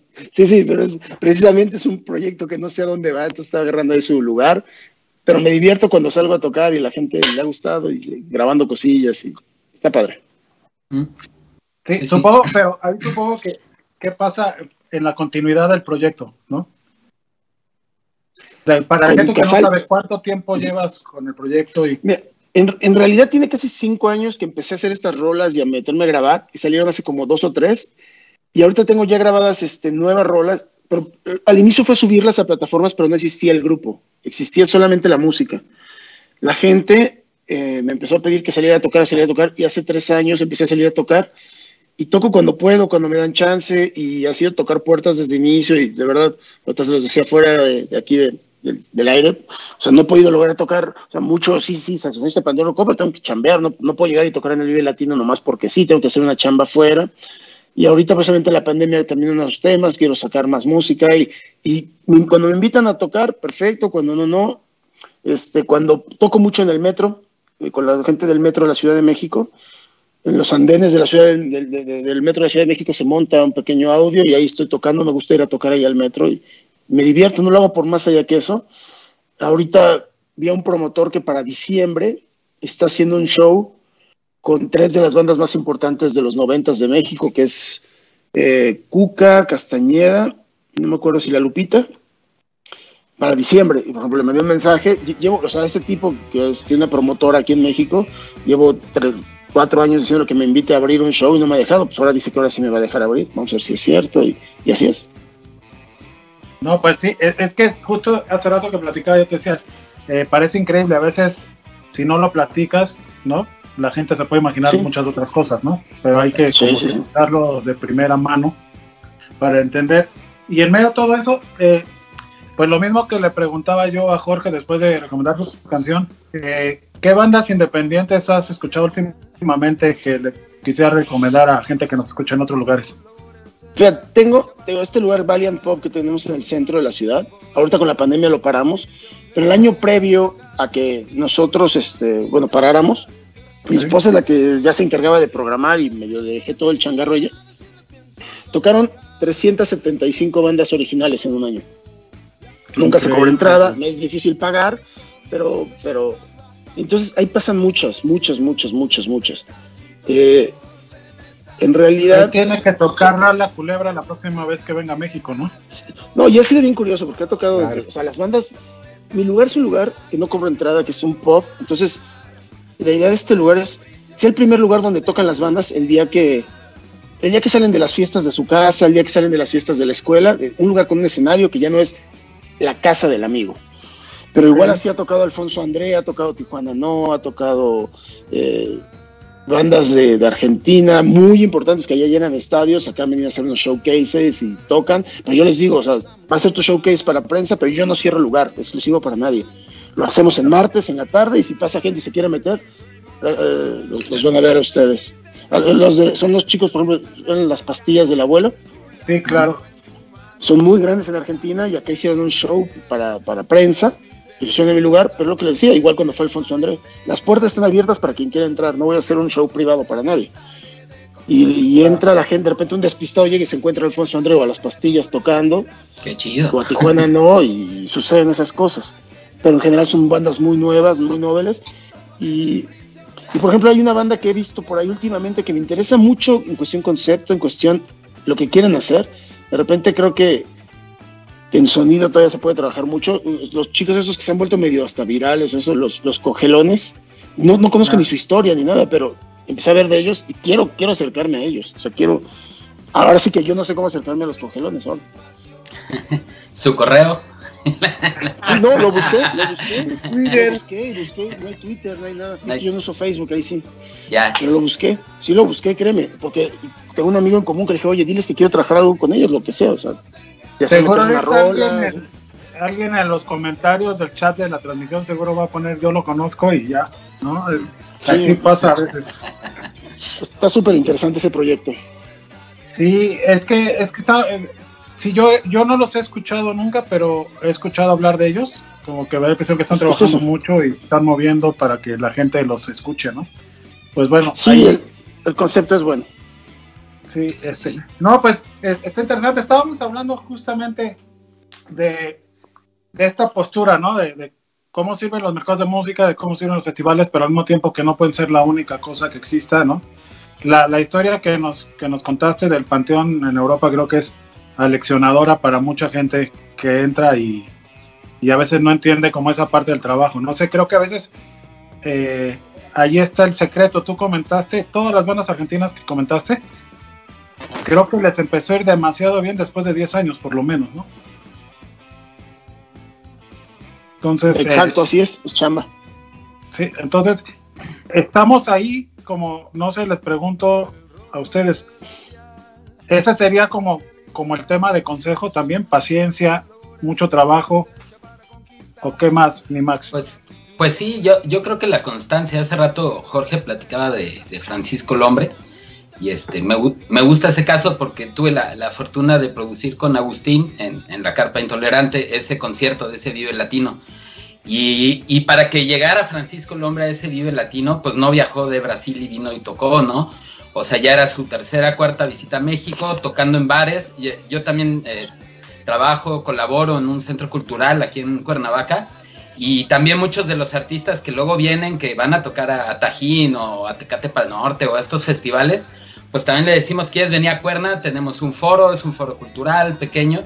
Y la verdad es que han venido y tienen unos resultados increíbles y se van a veces más llenos que un festival muy grande, porque pues la misma gente, este, son lugares pequeños, hay más cercanía, la banda platica y ahí es donde está la generación también de, de bases, ¿no? De, de fans, de público real en el que platicas, te echas un trago, este, lo conoces, ¿no? Le pasas hasta tu face, qué sé yo, ¿no? Este, se, se pierde esa lejanía que decíamos de cómo te contacto, cómo llego a ti, ¿no? Esa chamba, o sea, o, las bandas, ¿no? Que tocan y luego se van, luego, luego, pues tampoco, ¿no? O sea, si tocas te quedas un rato, ¿no? A ver a la banda que sigue. Si es constancia y obviamente si va a llegar es porque tienes constancia, tienes un buen producto, has trabajado bien, intentas varias, varias fórmulas, ¿no? Hablábamos de bandas de aquí de, de Cuernavaca, por ejemplo, la Bolonchona, que también, ¿no? Durante cinco o seis años se fue a estos circuitos de, de Europa y este y andaban allá en chinga, ¿no? En sus, en sus este, camionetas, en la van y, y al final tenían un chingo de, de toquines, ¿no? Y creo que sí, definitivamente estoy de acuerdo, hay que estar tocando, este, es una parte importante y también como reconvertir también un- una parte de, de las bandas a este mundo digital, porque hay muchos proyectos, no sé, bruces o proyectos eh, nuevos, ¿no? O no tan nuevos, pero que sí están trabajando las plataformas de una manera increíble, ¿no? Los TikToks, Instagrams, videos, ¿no? Con una gran calidad y se han estado posicionando poco a poco y hoy en día pues ya los ves, ¿no? En, en cualquiera de estos festivales, ¿no? Y estoy seguro que les ha costado un buen de chamba llegar ahí. Eh, parece que cuando llegan grupos a, a un festival grande, pues les fue muy fácil, pero hay un montón de chamba de mucha gente, de promotores que se la rifan, ¿no? De repente para mover una banda, ¿no? Este, uno mismo, ¿no? A veces viene una banda y te la avientas nada más, este, porque tiene que salir, ¿no? Y la subes a la troca y vámonos, ¿no? Y, y, pues de repente así, es- esa es la chamba, ¿no? Y qué bueno y ojalá todos podamos llegar de repente a tener giras llenas y sold outs y, y todo, pero sí primero pues la constancia y la paciencia, ¿no? Oye, algo más local. ¿Qué pasa con Cuernavaca? Yo, yo digo, yo soy mucho más ruco que todos ustedes y generacionalmente escucho siempre como que se repiten los discursos, ¿no? El tema como que los, los músicos buena onda dicen, toca y quédate a ver a la otra banda, ¿no? O si cierras, llega temprano y va la banda que abre. O sea, como estos discursos a veces como de ese compañerismo que se pide, creo que lo he escuchado toda la vida. Y en medio de todo eso, mientras hablas, yo decía, pero además en Cuernavaca, ¿qué pasa? Porque en Cuernavaca eh, ha habido picos, ¿no? Como Sí, de repente ocho bares increíbles a los que se pueden tocar un circuito interno, de repente como que desaparece todo. Para Sí. los que eh, pues, eh, son de que no han venido a México, Cuernavaca está a 40 70 kilómetros de la Ciudad de México en una autopista de la clase de cerca. 50, 40, 50 minutos. Eh, es una ciudad que vamos y venimos, que mucho tiempo ha sido un lugar para ir a tocar y que últimamente no se ha sabido mucho. ¿Qué crees que pasa ahí con, con esta ciudad pegadita al DF?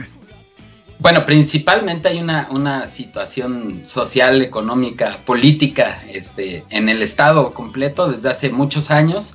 Eh, tuvimos muchos problemas de, de narco y estas cuestiones hace 10 años. Este, Cuernavaca, como bien dices, ha sido, ha sido un, un lugar donde muchos artistas han- ah, se han venido a vivir, ha sido capital de producción, ¿no? Muchos abren sus estudios aquí mismo, tenemos estudios increíbles. eh, y en los noventas, pues también había, había muy buenos proyectos, eh, de hecho, pues varios, no sé, Zoe, ¿no? Que, que- que algunos miembros son, son de aquí, este, muy buenos proyectos que, que están saliendo. Y creo que, que al final también la, la- situación hizo que bajara el turismo y después hubiera inseguridad y lugares tuvieran que cerrar y algunos grupos pues no aguantaron o se dedicaron a otras cosas. También existe una parte muy chida en Cuernavaca, ¿no? Que no todo está mal y, y que alguna vez fuimos a un FinPro y fue muy vaciado porque llegamos con unas tarjetitas representando al estado de Morelos, ¿no? Y traíamos en nuestras tarjetas 40 bandas de Morelos, ¿no? Nos decían que a poco ustedes representan 40 bandas, ¿no? Le decíamos, no, es que de verdad todas son diferentes, ¿no? Escúchala, ¿no? O sea, tú puedes escuchar a Monodrama, Electraffic, a Balsia, ¿no? A Old Wave, a Zombie, a varios proyectos, Jessica, Kamikaze, y todos son diferentes, todos tienen mucha onda. No sé si esta cuestión de la sombra también que dicen, ¿no? Que, estás pegadito también a una super capital en la cual pasa todo y, y están 10.000 grupos, ¿no? Eh, puede hacer un poco de sombra. Sí notamos que, que- que si, estás, eh, si estás en Ciudad de México te vas a tomar un café con alguien, una chela y tratas las cosas muy rápido. Y aquí parecería a veces que estás como en la dimensión desconocida, ¿no? Así como muy lejos, ¿no? Pero en realidad es, es muy, muy cerca. O sea, no, yo no sabría decirte qué, qué pasa, eh, pero sí, sí sé que, que- que tal vez, eh, bueno, ahorita el problema que tenemos es eh, pocos foros, ¿no? Muchos por este mismo asunto de que es una ciudad muy cerca a la Ciudad de México, hay mucha movilidad de gente, gente llega, abre lugares, se van, cierran, otros lugares se tienen que cerrar por cuestiones este, económicas y quedan muy pocos foros para, para tocar. Aquí en, en Cuernavaca hoy en día nos queda vivo siempre el, el PIT, ¿no? que es el, el caballo de batalla siempre de, de esta ciudad. Ahí, te paro, paro tantito Sí, la charla para sí, sí. decirles, cuando vengan y quieran tocar en Cuernavaca un lugar que tiene mucho tiempo, ya salió ahí, acérquense, se llama el PIT, ¿no? Sí, sí, sí, el, PIT. Además llevado por Mephisto y por Marco Ruiz, que para mi gusto y para el de muchos, este, pues son de las personas que, que llevan más años, ¿no? En esta de, de la gestión cultural y la producción, y digo, tienen una, una chamba impresionante de haber hecho giras para muchas bandas, conciertos muy grandes, y además esta misión de mantener un lugar independiente durante muchos años, en el cual han tocado de verdad bandas eh, muy importantes, y, y el pit sigue, ¿no? O sea, sigue, sigue ahí es, es lo que a mí me lleva a, a pensar, pues no te puedo decir qué pasa porque es extraño que haya, que los lugares que realmente los maneja gente que quiere que la música siga sonando, ahí están, ¿no? Y, y- y como sea, luchan porque sigan abiertos, ¿no? Y hay lugares pues que no tanto, ¿no? Esperemos que, que, este, que, que, pues que, que la situación también mejore. Obviamente eh, la pandemia que ya hablamos de ella, pues sí hizo que, que además de todo bajara al piso, ¿no? Las cosas siento una, un, un foquito por allá al final del túnel que, que siento que se está empezando a reactivar desde el ánimo, ¿no? Porque a veces el, el ánimo también es, es bien importante de, de que si de por sí es luego difícil llegar a, a promocionar un disco o tocar en otro lugar o, con estas situaciones y, y luego sin, sin cuestiones económicas de, de muchas eh, personas, pues eh, el ánimo decae, ¿no? pero si- siento ahorita que, que- que uno va jalando al otro, ¿no? Ves que uno está sacando un video y dices, bueno, ahí vamos, ¿no? Y el otro está grabando y, y, y ahí va, ¿no? O sea, poco a poco yo creo pasará. Ya ves, mi Javi, ya van dos personas aquí que ven la luz al final del camino, güey. ¿No? Hace rato. hombre, hombre, yo no quería ser el, el- el negativo del grupo, pero, pero bueno, no, yo tampoco, yo no la veo tan mal, o sea, aquí ta- también estamos trabajando precisamente por, por, por esa chispa que nos ilumine. Eh, encontramos, encontramos este año, pues ya por lo menos tenemos sitios donde hacer audiciones y el Fiura este año se va de, de- de cambio de formato. Habíamos trabajado mucho todo el tema eh, de- del video en vivo, pero este año definitivamente y gracias a la experiencia de haberme aliado el año pasado con un par de festivales de acá de la ciudad, eh, encontré unos proyectos que no habían pasado y que habían presentado propuesta y, y- y me pregunté cuando los vi tocando en vivo, dije, bueno, pero ¿qué es lo que pasa? y, y me di cuenta que definitivamente la audición es, es importante. Así que este año, por ejemplo, el Fiura, y hago un anuncio aquí de primera mano, el Fiura se va con, con audiciones, ya no vamos a recibir papelería. O sea, la papelería es convenza a los dos jurados internacionales y al, y al jurado eh, nacional. Y si usted tiene con qué, se presenta al Fiura. Así, es así de sencillo. Es una curaduría en cual uno no mete la mano, pero la banda ya va a tener una oportunidad porque, eh, bueno, son muchas cosas. Cali es, una, es, un, es un mix de, de- de cosas extrañas, pero escuchando a Max, escuchando a, a los compañeros, me di cuenta que, que vivimos esa realidad en todas partes. Es decir, todo lo que se ha mencionado es, es- lo vivimos en carne propia.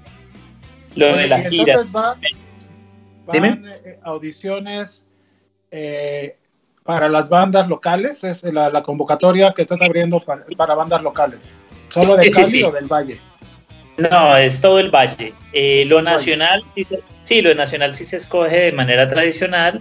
Las propuestas se reciben. eh, ahí creo que tú le colocó el correo. Igual nosotros el año pasado hicimos, estamos en, en la dinámica que está. En la dinámica es virtual, listo. Fuimos a varias ruedas de negocios y ahí tenemos como propuestas. Más lo que decía, no me acuerdo quién lo decía, pero, pero que decía que habíamos pospuesto agendas de agrupaciones que, que no, que no pudieron tocar el año de pandemia pasado y, y, y ahorita los pasamos para el 2021, pero resulta que también estamos en pandemia.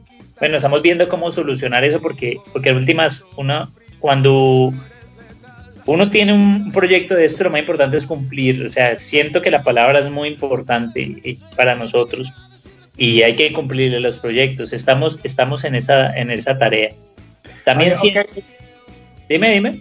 Sí, no, eh, y algo que, que no, no quería dejar pasar para que las bandas tengan información, las bandas del Valle. eh, el festival le va a poner jurados internacionales, ¿no? Y, y un Sí. nacional para que sepan que todo es como, como debe ser y los criterios son de gente que está en la industria, ¿cierto? Claro, es que, es que aquí hay un tema muy, en esta ciudad hay un tema muy, muy, muy chistoso. Yo, yo no sé cómo sea allá en México, en Ecuador, mi estimado Ors, pero entonces eh, aquí hay una discusión entre lo under y lo, y lo comercial.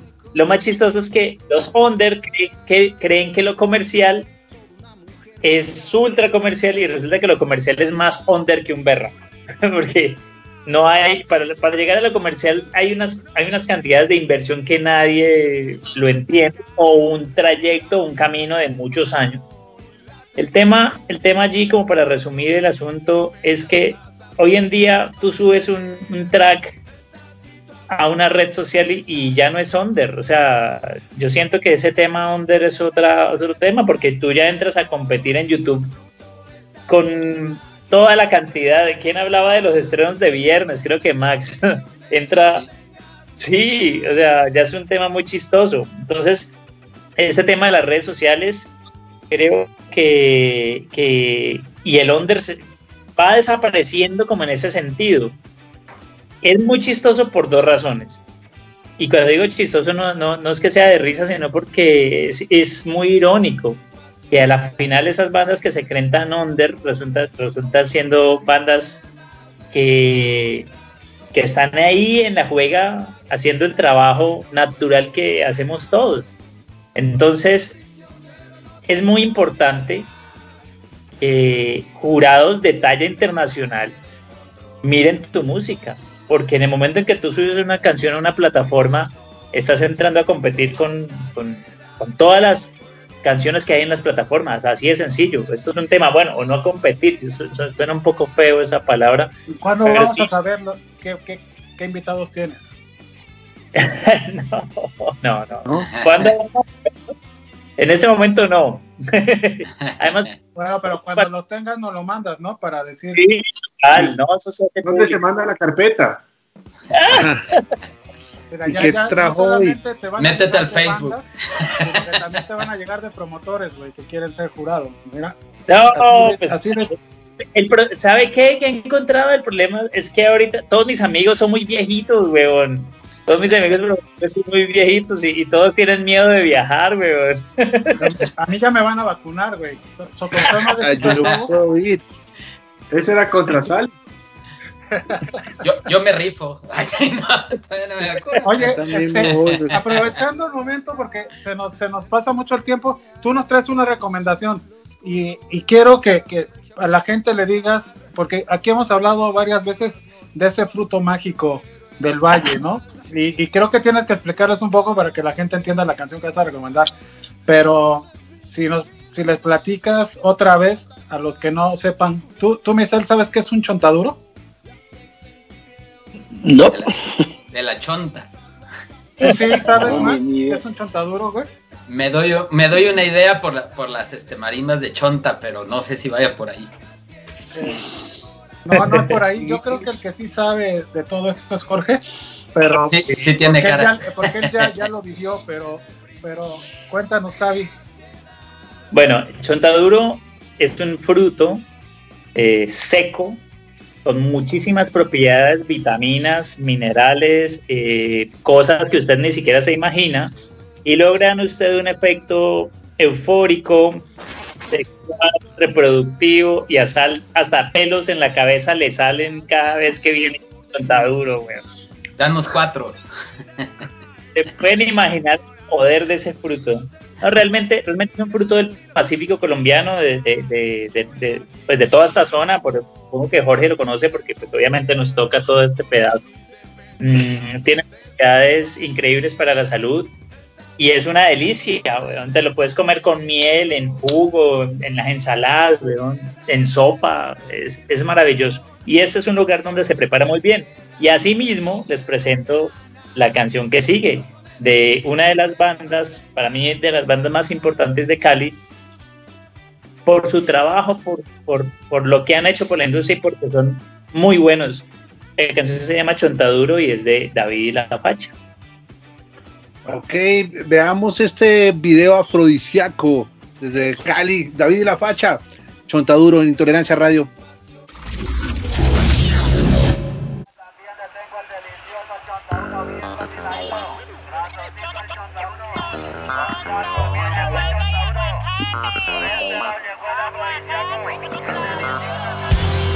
Chontaduro, maduro, fresco.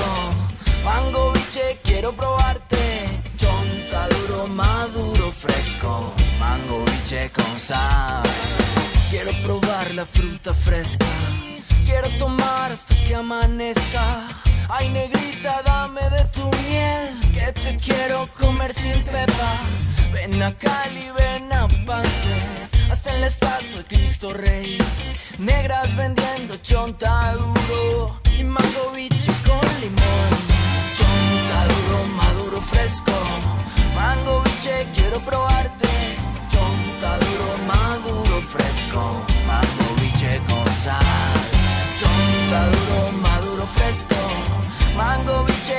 probarte.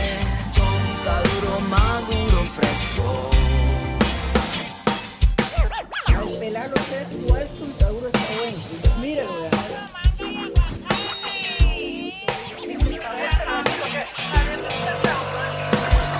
Tal vez te animes a bailar Con todo el mango que comiste no puedes parar Yo te digo, mira que soy de Cali Mamacita que Como mezclar mango y aguardiente.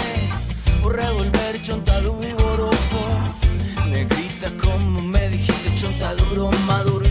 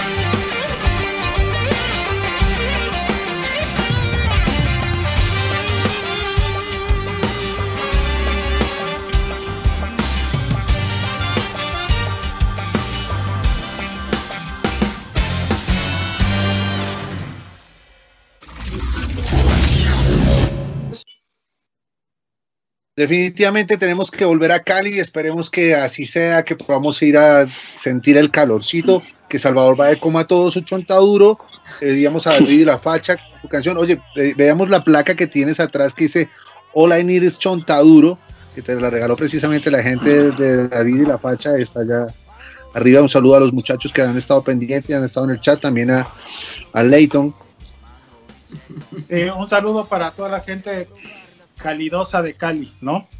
Ese es como realmente Cali, calentura, dicen por ahí. Cali es Este, Cali, lo pues, demás es Loma, papá.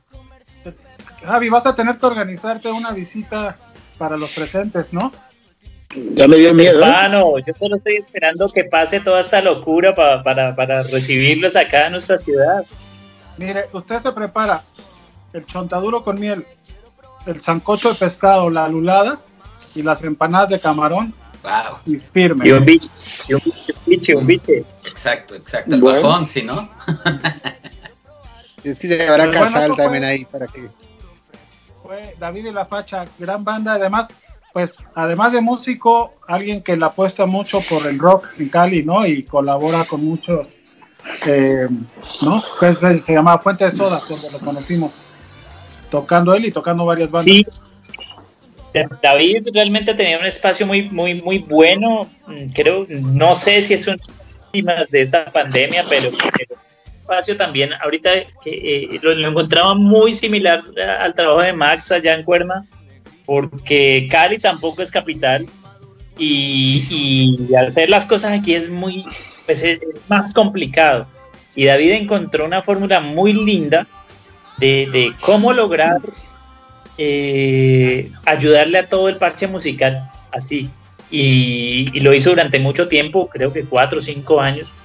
Y ese lugar, por ese lugar, rotó todas, todas las bandas independientes de Colombia. Entonces sí creo que es un gesto que hay que aplaudirle y, y ojalá, bueno, por pronto podamos otra vez en esa, tener algo de normalidad para, para ir a ver estas agrupaciones. No, pues está, está increíble. Yo creo que cada vez que platicamos de esto, y no sé si, te- si te- les pasa a ustedes, pero Jorge, de repente necesitamos juntarnos un lunes en la noche para hablar con otros colegas y escuchar nuestras mismas tragedias, ¿no? Y a veces también leer nuestras mismas felicidades. Eh, yo espero realmente que pronto podamos decir que, que los festivales volvieron para que volvamos a brincar. Este, pero mientras, eh, para alguien que piensa en Ecuador como un territorio, ¿qué le dirías ahorita? ¿Con qué se puede conectar? Eh, ¿Cómo están los medios de comunicación? ¿Cómo están las cosas? Eh, ¿Están abiertos los bares? ¿Están cerrados? ¿Tienen cuarentena o no? Ya las cosas muy específicas de este momento. Em, bueno, por ahora todo está cerrado, no, no hay cómo hacer conciertos. Em, de hecho, recién en bares están aforando como al 20% ni nada, ¿no? No, en bares no, tal vez teatros, teatros están aforando al 30%, algunos teatros. Em, pero yo creo que hay una particularidad grande con Ecuador y es que somos un país multidiverso y, y- también en cuatro horas por tierra podemos estar en cualquier región. O sea, podemos estar en la costa, en la sierra, en la zona, en la Amazonía. Y, y eso hace que, de que se pueda empezar a trabajar, yo creo que primero buscando aliados, como, como, como bien hemos conversado hace años con Max y decíamos, siempre teníamos, siempre teníamos en mente, oye, y vengan acá y vamos allá y pues conectemos de alguna manera. Eh, trabajar como en este tipo de alianzas. Eh, los medios de comunicación se han abierto bastante. De hecho, creo que eh, ahora, antes, yo recuerdo, hace antes de la pandemia, obviamente, nosotros viajábamos a todas las ciudades para hacer prensa eh, y nos metíamos desde los programas con contenido hasta quizás los programas más, más fofos y más, eh, eh, qué sé yo, eh, turros que les llamamos acá, eh, con el ánimo como de tratar de, de dar a conocer a nivel de todo lo que se pueda. Y, y claro, ahí tenías que, era, era súper costoso, porque tenías que viajar, tenías que dormir, tenías que comer, tenías, entonces a raíz de la pandemia, eh, algunas experiencias que tuvimos, por ejemplo, entrevistas, mucho, televisión, todo era por Zoom. Entonces, yo creo que de alguna manera esto, esto ha ayudado y basta con, con tener un buen aliado eh, de prensa, por ejemplo, para poder empezar como medio a trabajar. Y de ahí la otra particularidad es que una vez que esto se reactive, esperemos que sea lo- pronto, pasa eso, pasa que puedes estar en Quito y viajar cuatro horas y estar en otra ciudad, hacer otro concierto y después cuatro horas más y tres horas y, así. y tienes como una estructura para poder ir armando cositas, ¿no? Más pequeñas y eso es lo bueno em, de que tiene particularmente Ecuador, que puede empezar a hacer La una ruta del carrera- sol. Montañita, Galápagos, o sea, Salinas. Oye, pero algo, algo que, que, que platicamos a veces entre, entre colegas aquí es que hay ciertos territorios que para los independientes es como un misterio, ¿no? Que a veces sentimos que si no te relacionas con una gran agencia y con un gran booker, un artista, hay territorios a los que no llega tan fácilmente. Eh, Ecuador, por ejemplo, ¿qué tanto está acostumbrado a recibir proyectos independientes mexicanos, ¿no? Independiente de que se- seguro le llegan las grandes bandas de rock ya consolidadas en su paso por las giras sudamericanas, para las independientes, ¿qué tan fácil es llegar a Perú o, o no es tan común que llega? Porque siempre vemos que tiran de Sudamérica hacia México y hay una gran migración de bandas independientes intentándolo en nuestro territorio, pero nos, nos llega muy poca información de si hay bandas independientes mexicanas llegando a Ecuador, ¿no? Claro, y la verdad es que no hay bandas, eh, eh, digamos, emergentes, un poco, un poco más emergentes, lo que estén arrancando, que lleguen a Ecuador. Es muy, muy escaso, en muy pocos casos. Y en realidad es eso, ¿no? Es creo que eh, en Latinoamérica y, por ejemplo, en la conexión, nosotros deberíamos hacer muchas más cosas con Colombia, porque Colombia es un país vecino y que, y, digamos, de alguna manera tenemos muchas cosas en común en cuanto a que sí, quizás aquí viajas 6 horas y allá viajarás 12 y, o 8 y estás en algún otro lugar. Entonces, eh, por ejemplo, Perú ya es un poco más complejo porque es un país más achatado, más alargado, tiene las plazas principales en Lima y claro, recorrerte desde Ecuador hasta Lima es, o sea, ya son es un día y medio, dos días de viaje, es distinto y de ahí no tienes muchas plazas, o sea, Lima es gigante, pero de ahí no se me ocurre por dónde más, como por ejemplo Chile también tiene esa misma problemática, ¿no? Que o te vas a Santiago o te vas a, o estás en Valparaíso, pero realmente no hay, no hay, no hay como rutas que puedas hacer, como coger tu, rentar un carro e ir tocando, lo que decía, ¿no?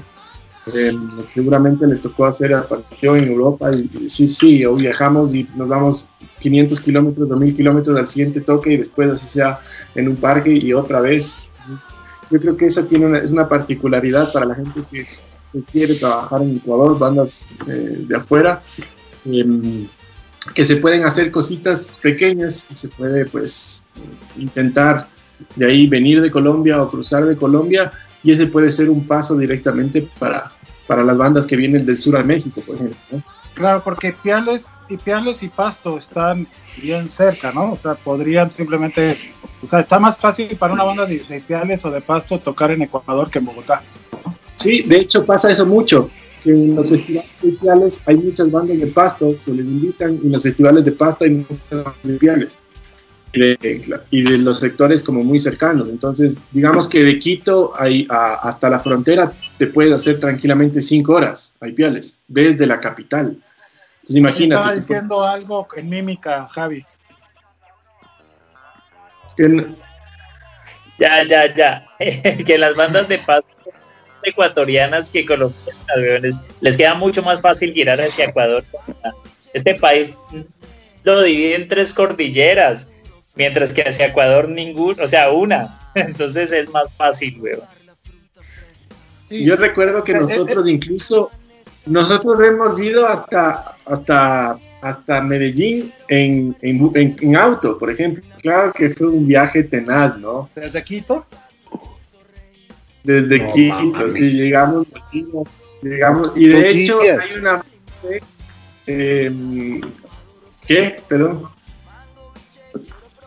No, decía. Son dos días de viaje.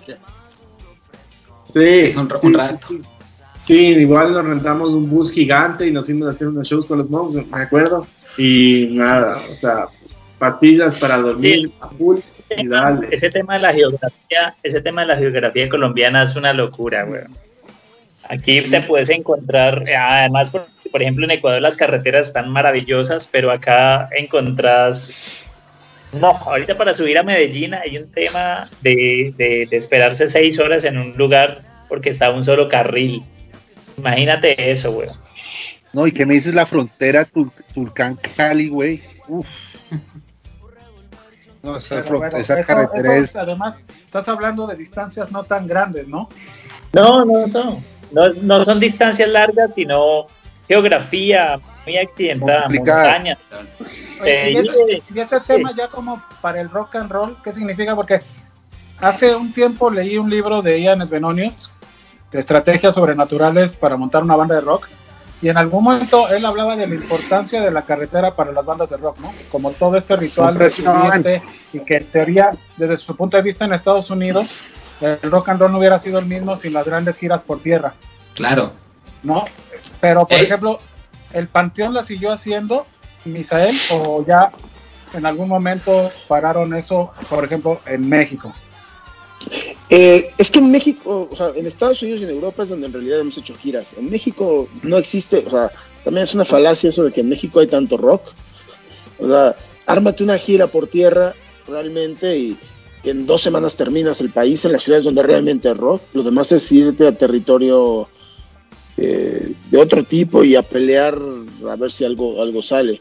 Entonces, en México nunca hicimos giras como tal tan largas, salíamos tres, cuatro ciudades, y, o dos, dos, tres ciudades y regresábamos.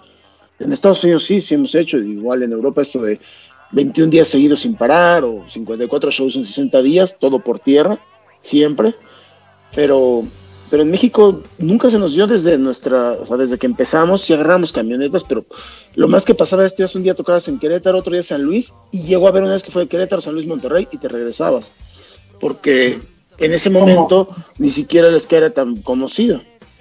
Eh, De hecho, es- eso podría ser como que faltan circuitos en México para, para como Sí. el rock. Sí, o sea, faltan, es que en México faltan muchas otras cosas, o sea, falta el amor, nos echó a perder siempre en domingo, pues, o sea, nos... Claro, claro. La gente El, pri- que- el primer claro, streaming, ¿eh? Vivo. la, la gente, la Es gente, que eso la es bueno gente- que lo digas, ¿sabes? Porque Sí. a veces desde Sí. afuera no, no saben lo terrible que ha sido eso para los mexicanos. Sí, o sea, en, México la, la música que rifa y que mueve masas no es el rock. O sea, lo que digo, cuando fui a Ecuador y al festival, un día antes eran puras bandas de metal, nos fuimos luego de, de, de turistas con la gente de Testament y eso. Y decir, un festival en esa época, o sea, eso fue hace como 10, 12 años, ahora ya está el Hell and Heaven y eso, pero en esa época decir Testament en México en un festival, pues ¿cuándo? O sea, en realidad México no es un país rockero, es un país grupero de banda y de salsa, del pop. Los de rock son los que tratamos de irrumpir, ¿cierto? Ahí, y, y rock por decir un no como actitud, porque tampoco, o sea, para mí el rock es eso, es actitud, para mí el gran silencio y los decadentes son rock, pero es por la actitud, no por la música. Entonces, Claro. ser de esto, o sea, en México no puede salir, o sea, ir a Mazatlán, cuando íbamos a Mazatlán, creo que, no, no, no creo que haya más de 10 bandas, tal vez en el urbano, pero no creo que haya más de 10 bandas que hayamos tocado en los 32 estados. Así te la pongo. Claro. O sea, nosotros tocamos, Maldita nos lleva como 10 años de carrera, nosotros tocamos antes en los 32 estados que ellos. Ir a tocar a Durango, a Zacatecas, es muy difícil. Ir a, a Mazatlán nos llevaba un cuate que era, no sé si tú lo conociste, Archie, al de The Box, Ajá. que hizo un intento de meter el rock allá y al final fue el, está entre los 10 más buscados de la DEA, ¿no? Y por eso estaba lle- llevando rock a, a Mazatlán, pero, pero no, no está sencillo, o sea, de verdad, digo, maldita, no sé si todavía le falta por ahí un estado, pero me acuerdo que el día que dijimos, ya tocamos en todos, ellos me decían, no, pues nosotros todavía nos falta Durango, Zacatecas, algo así, y para las bandas, pues es bien difícil, yo estoy seguro que Cuca no ha tocado en los 32 estados, eh, Santa Sabina no tocó en los 32 estados, Y estás hablando de bandotas. Ajá, sí, sí. Porque de repente también México tiene esta cuestión que está como segmentado, ¿no? Como en tres, así como lo, giras en el centro y ya después moverte a Tijuana da lo mismo o te vas a Colombia o Tijuana en un vuelo, ¿no? Porque son Sí, tres mil, cuatro mil kilómetros, ¿no? Habíamos hecho mismo, tres giras en Europa. Cuesta lo Habíamos mismo. hecho tres, gira- tres giras en Europa y nunca habíamos tocado en Tijuana. En Tijuana tocamos la primera vez en 2003. Ya habíamos ido tres veces a Europa. Y es eso, y, y la cuestión económica, la cuestión de... Ni siquiera buena infraestru- es- infraestructura de buenos turbuses en México. O sea, están los Otesa, y que son, que es viajar con cucarachas y con chinches. O sea, ni siquiera existe... En México no se acostumbran los remolques. por ejemplo. Claro. O sea, ni siquiera sé si hay remolques para autobuses, no te cabe el equipo. O sea, hay muchas cosas que en México a lo mejor da la proyección hacia otros países de que las cosas en el rock están bien, pero el rock en México no es algo como tal, como cultura, no es algo tan grande. Y para los mexicanos en general, espero que la pandemia eso sea lo único que traiga. La gente se dio cuenta de la importancia de la música, como dicen, fue consumida como nunca. Espero que cuando acabe la pandemia, pues estén un poquito agradecida a la gente todavía, le interesa ir a ver a las bandas en vivo ahora. Porque la música en vivo en México no es, para empezar por la economía, tampoco puede ser una prioridad, la gente no tiene lana. Pero no es algo importante, o sea, la gente va a ver merengue un día por el Festival del Día de las Madres que hace el, el municipio, y a veces un gran escenario y todo, y capaz que la banda de merengue o quien está tocando está haciendo playback también. O sea, y a la gente no le importa, ¿eh? van, van para aplaudir. De verdad nos hizo mucho daño la televisión en México, nos hizo mucho daño sobre todo al rock. Este, la forma de cómo se presenta el rock y ese monopolio dentro del rock de los noventas, donde pues, las bandas chidas eran las bandas chidas, las radiodifusoras y revistas que vinieron a separar el rock cool con el rock no tan cool, los mugrosos como nosotros, nosotros porque aguantamos. Pero en México existe el rock mainstream, que no te llena ni un lugar de dos mil personas, y existe el rock de a de veras. Nadie habla, o sea, de la carrera tan larga de la banda Bostic, nadie habla de- de bandas eh, importantísimas que, que han hecho de verdad. Ellos sí han tureado, pero ellos sí, o sea, ellos sí lo han sabido hacer. Entonces en México es un, es un, es un espejismo. Sí, de hecho hay todo un circuito ahí sí muy grande de la música popular mexicana en las ferias, ¿no? En donde el rock normalmente no es tomado en cuenta. Sí, de eso vivimos nosotros durante 10 años, ¿eh? Logramos Sí, entrar, sí. pero logramos Si logras entrar ahí, es, es increíble que es algo que le pasó a Crápula en Colombia en algún momento también, ¿no, Henry? Como, Sí, como es- poder entrar a, no, a nos circuitos sigue- que no eran de rock. Nos sigue pasando. Sí. no, sí, nos tocó a las malas, así como a, a, a, a Panteón Rococó, o sea, ir a los festivales, abrirle a, a la música grupera de acá, sin ningún problema. Y, y está la otra parte, la, la que menciona muy importante, que a veces cuesta trabajo hablar, ¿no? De todo el rock que existió, aún en la prohibición del rock en México, ¿no? Que no aparece en los documentales famosos, que no aparece en Netflix, que tiene que ver más con, con un tema de una existencia de un rock en México, que, que, que según yo, eh, si estamos de acuerdo, ellos sí giran por Estados Unidos en lugares grandes, ¿no? Y giran por un montón de ciudades, y aquí los conocen en todos los estados, ¿no? Tú mencionabas Boston, Sí, pero eh, pero todo muy feo. eh, Pero la verdad, ¿no? hicimos una, una gira con ellos en Estados Unidos y los tratan muy mal. Está, o sea, también hay un problema bien gacho. O sea, me, recuerdo, no quiero decir el nombre del cantante de uno de estos que acabas de mencionar. Y al otro día estar en la mañana esperando hacer check-in en, el aeropuerto. Tocábamos una gira de 6, 7 fechas. Y se me acerca el cantante y dice, oye, güey, ponte el tiro, cabrón. Sí le fue bien al promotor, que sí les dé los viáticos. Y puto, o sea, yo con ganas de decirle, güey, a nosotros nos pagaron y nos dieron los viáticos hace tres semanas y no, no venimos. güey". Y él era en la mañana que está esperando que, o sea, los tratan muy mal. No hubo un crecimiento en este rock que dices. Pues porque ellos, es que pues no lo hacían ellos, o sea, ellos en el rock porque aman el rock, porque aman tocar, porque es un modo de forma de vivir, no por si les va bien o les va mal. Y lo van a seguir haciendo, les vaya bien o les vaya mal. Entonces es bien complejo. Y ahora que mencionas esto del rock mexicano y la prohibición y todo, yo soy muy fan de las bandas de Peace and Love, Tinta Blanca y todo eso. Y hace unos días se lo mostraba. Estas bandas son un chico argentino que está muy metido en la industria de la música. Y digo, o sea, México traía un nivel de rock importantísimo. La ejecución, lo que hacían, la propuesta. Y de repente todo el sistema mexicano se encargó de, de apagarlo. Y por eso eh, de, re- de repente desaparecieron y no hubo ese crecimiento que hubo en otros países, todo Sud- Sudamérica, ¿no? O sea, Sudamérica siguió creciendo y México se atoró en el rock. Sí tuvimos un bache muy grande. No quiere decir que no hubiera buenas bandas, pero estaban abajo de las piedras. Sí, de hecho eso es como para varios programas seguidos, ¿no? Como todo el tema de la televisión versus la prohibición después de Avándaro, ¿no? Pero bueno, eso seguro lo hablaremos otro día. Ahorita ya estamos llegando a la parte final del programa, ¿no? Se nos va el tiempo, a mí se me fue rapidísimo. Eh, nos traes ahí, Max, una recomendación tuya, este, que, que, que además yo con toda la mala intención del mundo dije, voy a invitar a Max para que recomiende algo que escuche Misael, que escuche Javi y que escuche Jorge. Entonces ahora sí que ahí te dejo la palabra a mi Max. No, pues muchas gracias, Al. Y bueno, pues yo quería eh, obviamente poner una rola de, de Neoplen, de, de mi banda. Esta canción, eh, dicen, es del primer disco, que es el, el disco C, que es uno primero en náhuatl.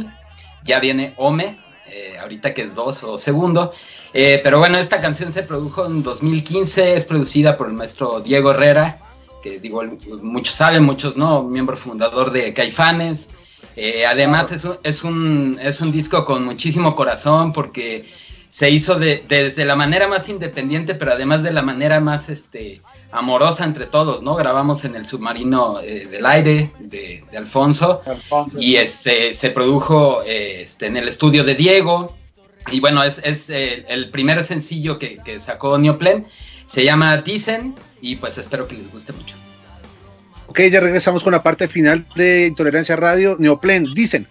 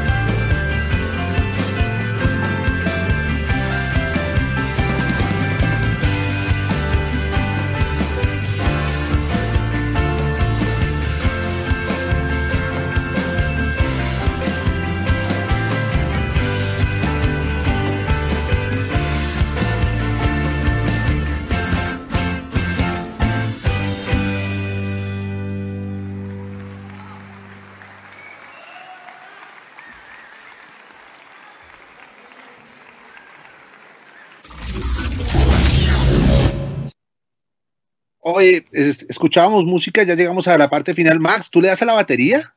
Yo soy baterista este, de, de Neoplen, bueno, de varias bandas, pero sobre todo sí en Neoplen. Este, hago coros, toco la batería. Ahí. Ah, Genial. Por mi parte, quiero agradecerles a cada uno de ustedes por haber estado esta noche con nosotros. Eh, llegamos a la parte final de, de este programa que se pasó hoy en bombas, o sea, aquí en Colombia quiere decir rapidísimo. Salvador Toache, la parte final.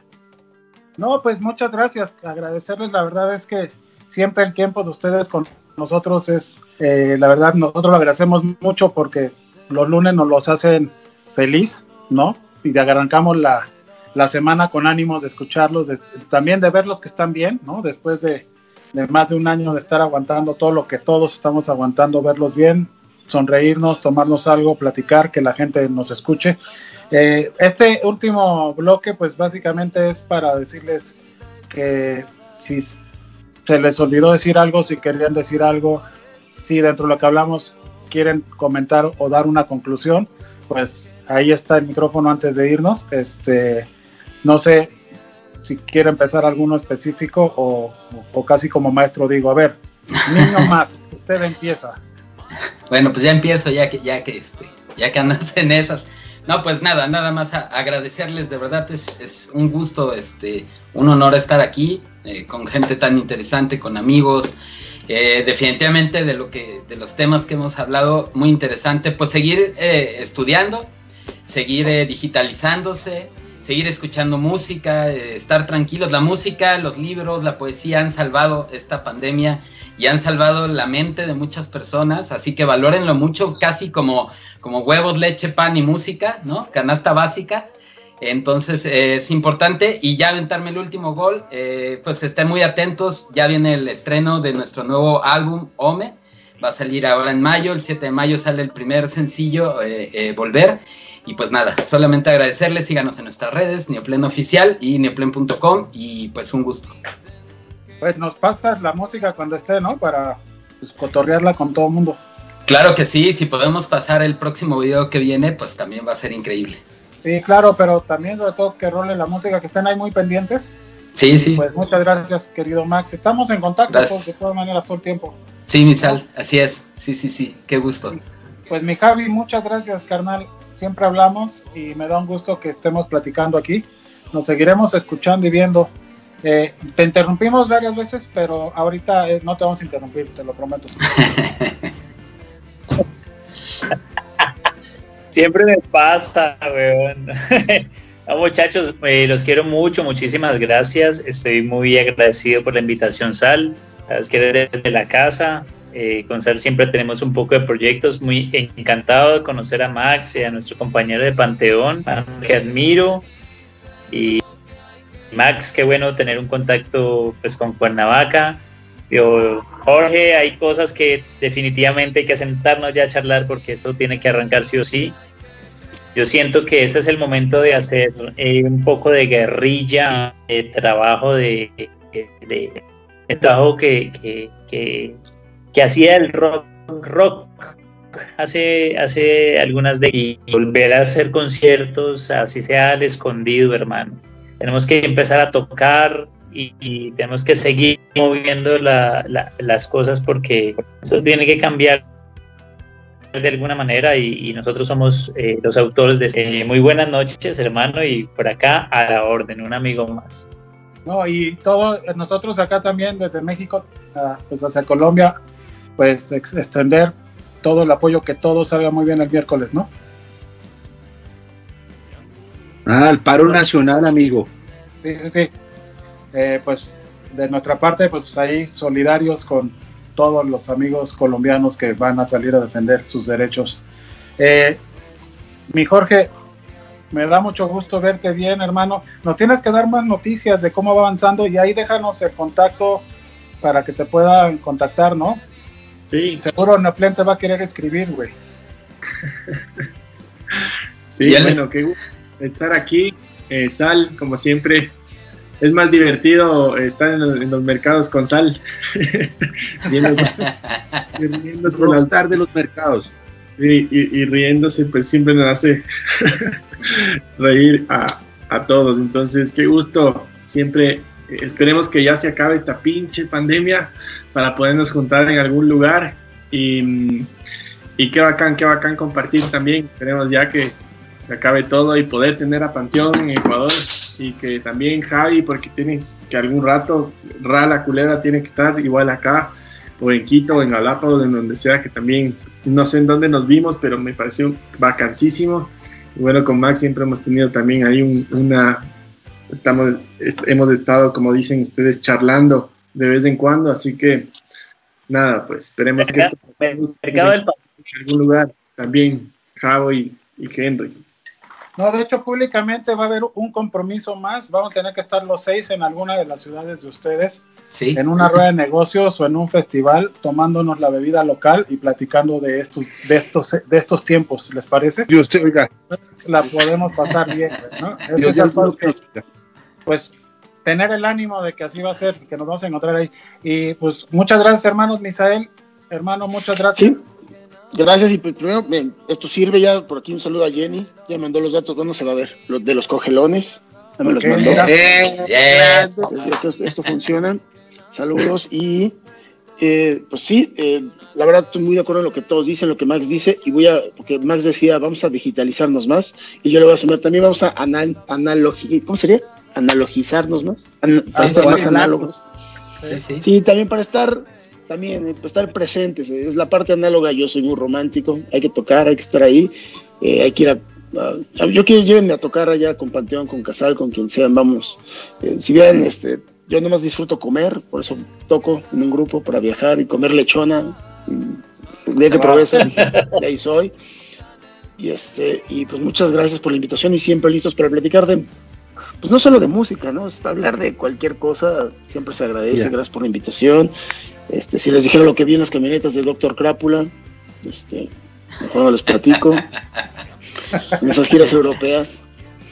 Pero pues, Vamos. siempre hay buenas historias y bienveni- Saludos a Estefan. Cuando vengan a, cuando vengan a México, pues acá cualquiera de los proyectos que tengan, ahí sal que nos haga el favor de pasarles mi número. Y pues ya sea que pues, yo yo tengo un lugar este Valiant Pop o otros chicos del, del grupo tienen un lugar que se llama 246 que también está resistiendo. Ahorita todos somos restaurantes. Bueno, el mío era más restaurante desde antes en realidad. Pero el 246 De hecho, en ahorita el es 246 restaurante. ya tocó Crápula también. Cuando Sí, cuatro, sí, Crápula. Y varias Y bandas. es restaurante. No, pues, la Tokio. de reserva, un montón de gente, güey. Sí. Sí. Entonces, pues ahí están los conectes para hacer cosas y, y pues ahí tienen el número, lo que gusten, aquí andamos. Y perdón por la carita, es que hoy ya han, han dado así un día difícil para mí. Me acabo de ver los ojos, parece que fumé algo, pero no, en realidad es, he expulsado todo lo que he comido desde ayer en la noche, todo el día, entonces estoy, estoy mal. Bueno, No, pues que te, que te, que te mejores muy pronto, Misael, y muchas Gracias. gracias. Aunque no te sentías totalmente bien, pues nos acompañaste todo el programa. Eh, que se repita luego, ¿no? Más Sí. adelante para contarnos nuevas historias. Esperemos que cuando se reactive, Sí, sí, ustedes sí. me hagan el compromiso de venir aquí a contarnos, ¿no? Cómo Sí. reactiva todo. Si necesitan un tour manager para esas camionetas de crápula, vamos. Ahí, pues, ahí arréglate con Henry, pues, ¿no? no hay problema. Pues bueno, pues no nos queda más que darle gracias a Cilantro por, por- por la producción, a Javo, Joselo, a toda la banda ahí, ¿no? A Paco, a, a- nos falta Juanjo, ¿no? Bueno, ahí a toda la planilla de Cilantro, eh, gracias a Señal BL, que a partir de, de mañana pueden eh, escuchar esto nuevamente. Se queda montado en nuestros Facebook de Intolerancia Colombia, Intolerancia México y del Lemitic, ¿no? ¿No, mi Henry? Sí, Y- señor. y pues nos vamos con, con una canción de una banda de Guadalajara. Eh, la canción se llama Morena, ¿no? La banda Volumen Medio, ahí, ¿cierto? Listo. Entonces, que estén muy bien, que pasen una semana hermosa. Gracias por acompañarnos. Y los dejamos con música. Y Javi, necesitas un jurado, por favor, llévame. Nos vemos, se cuidan. Suerte, chao. Aquí tienen Chao. muchos jurados, Gaby. Gracias a todos. Nos vemos el lunes.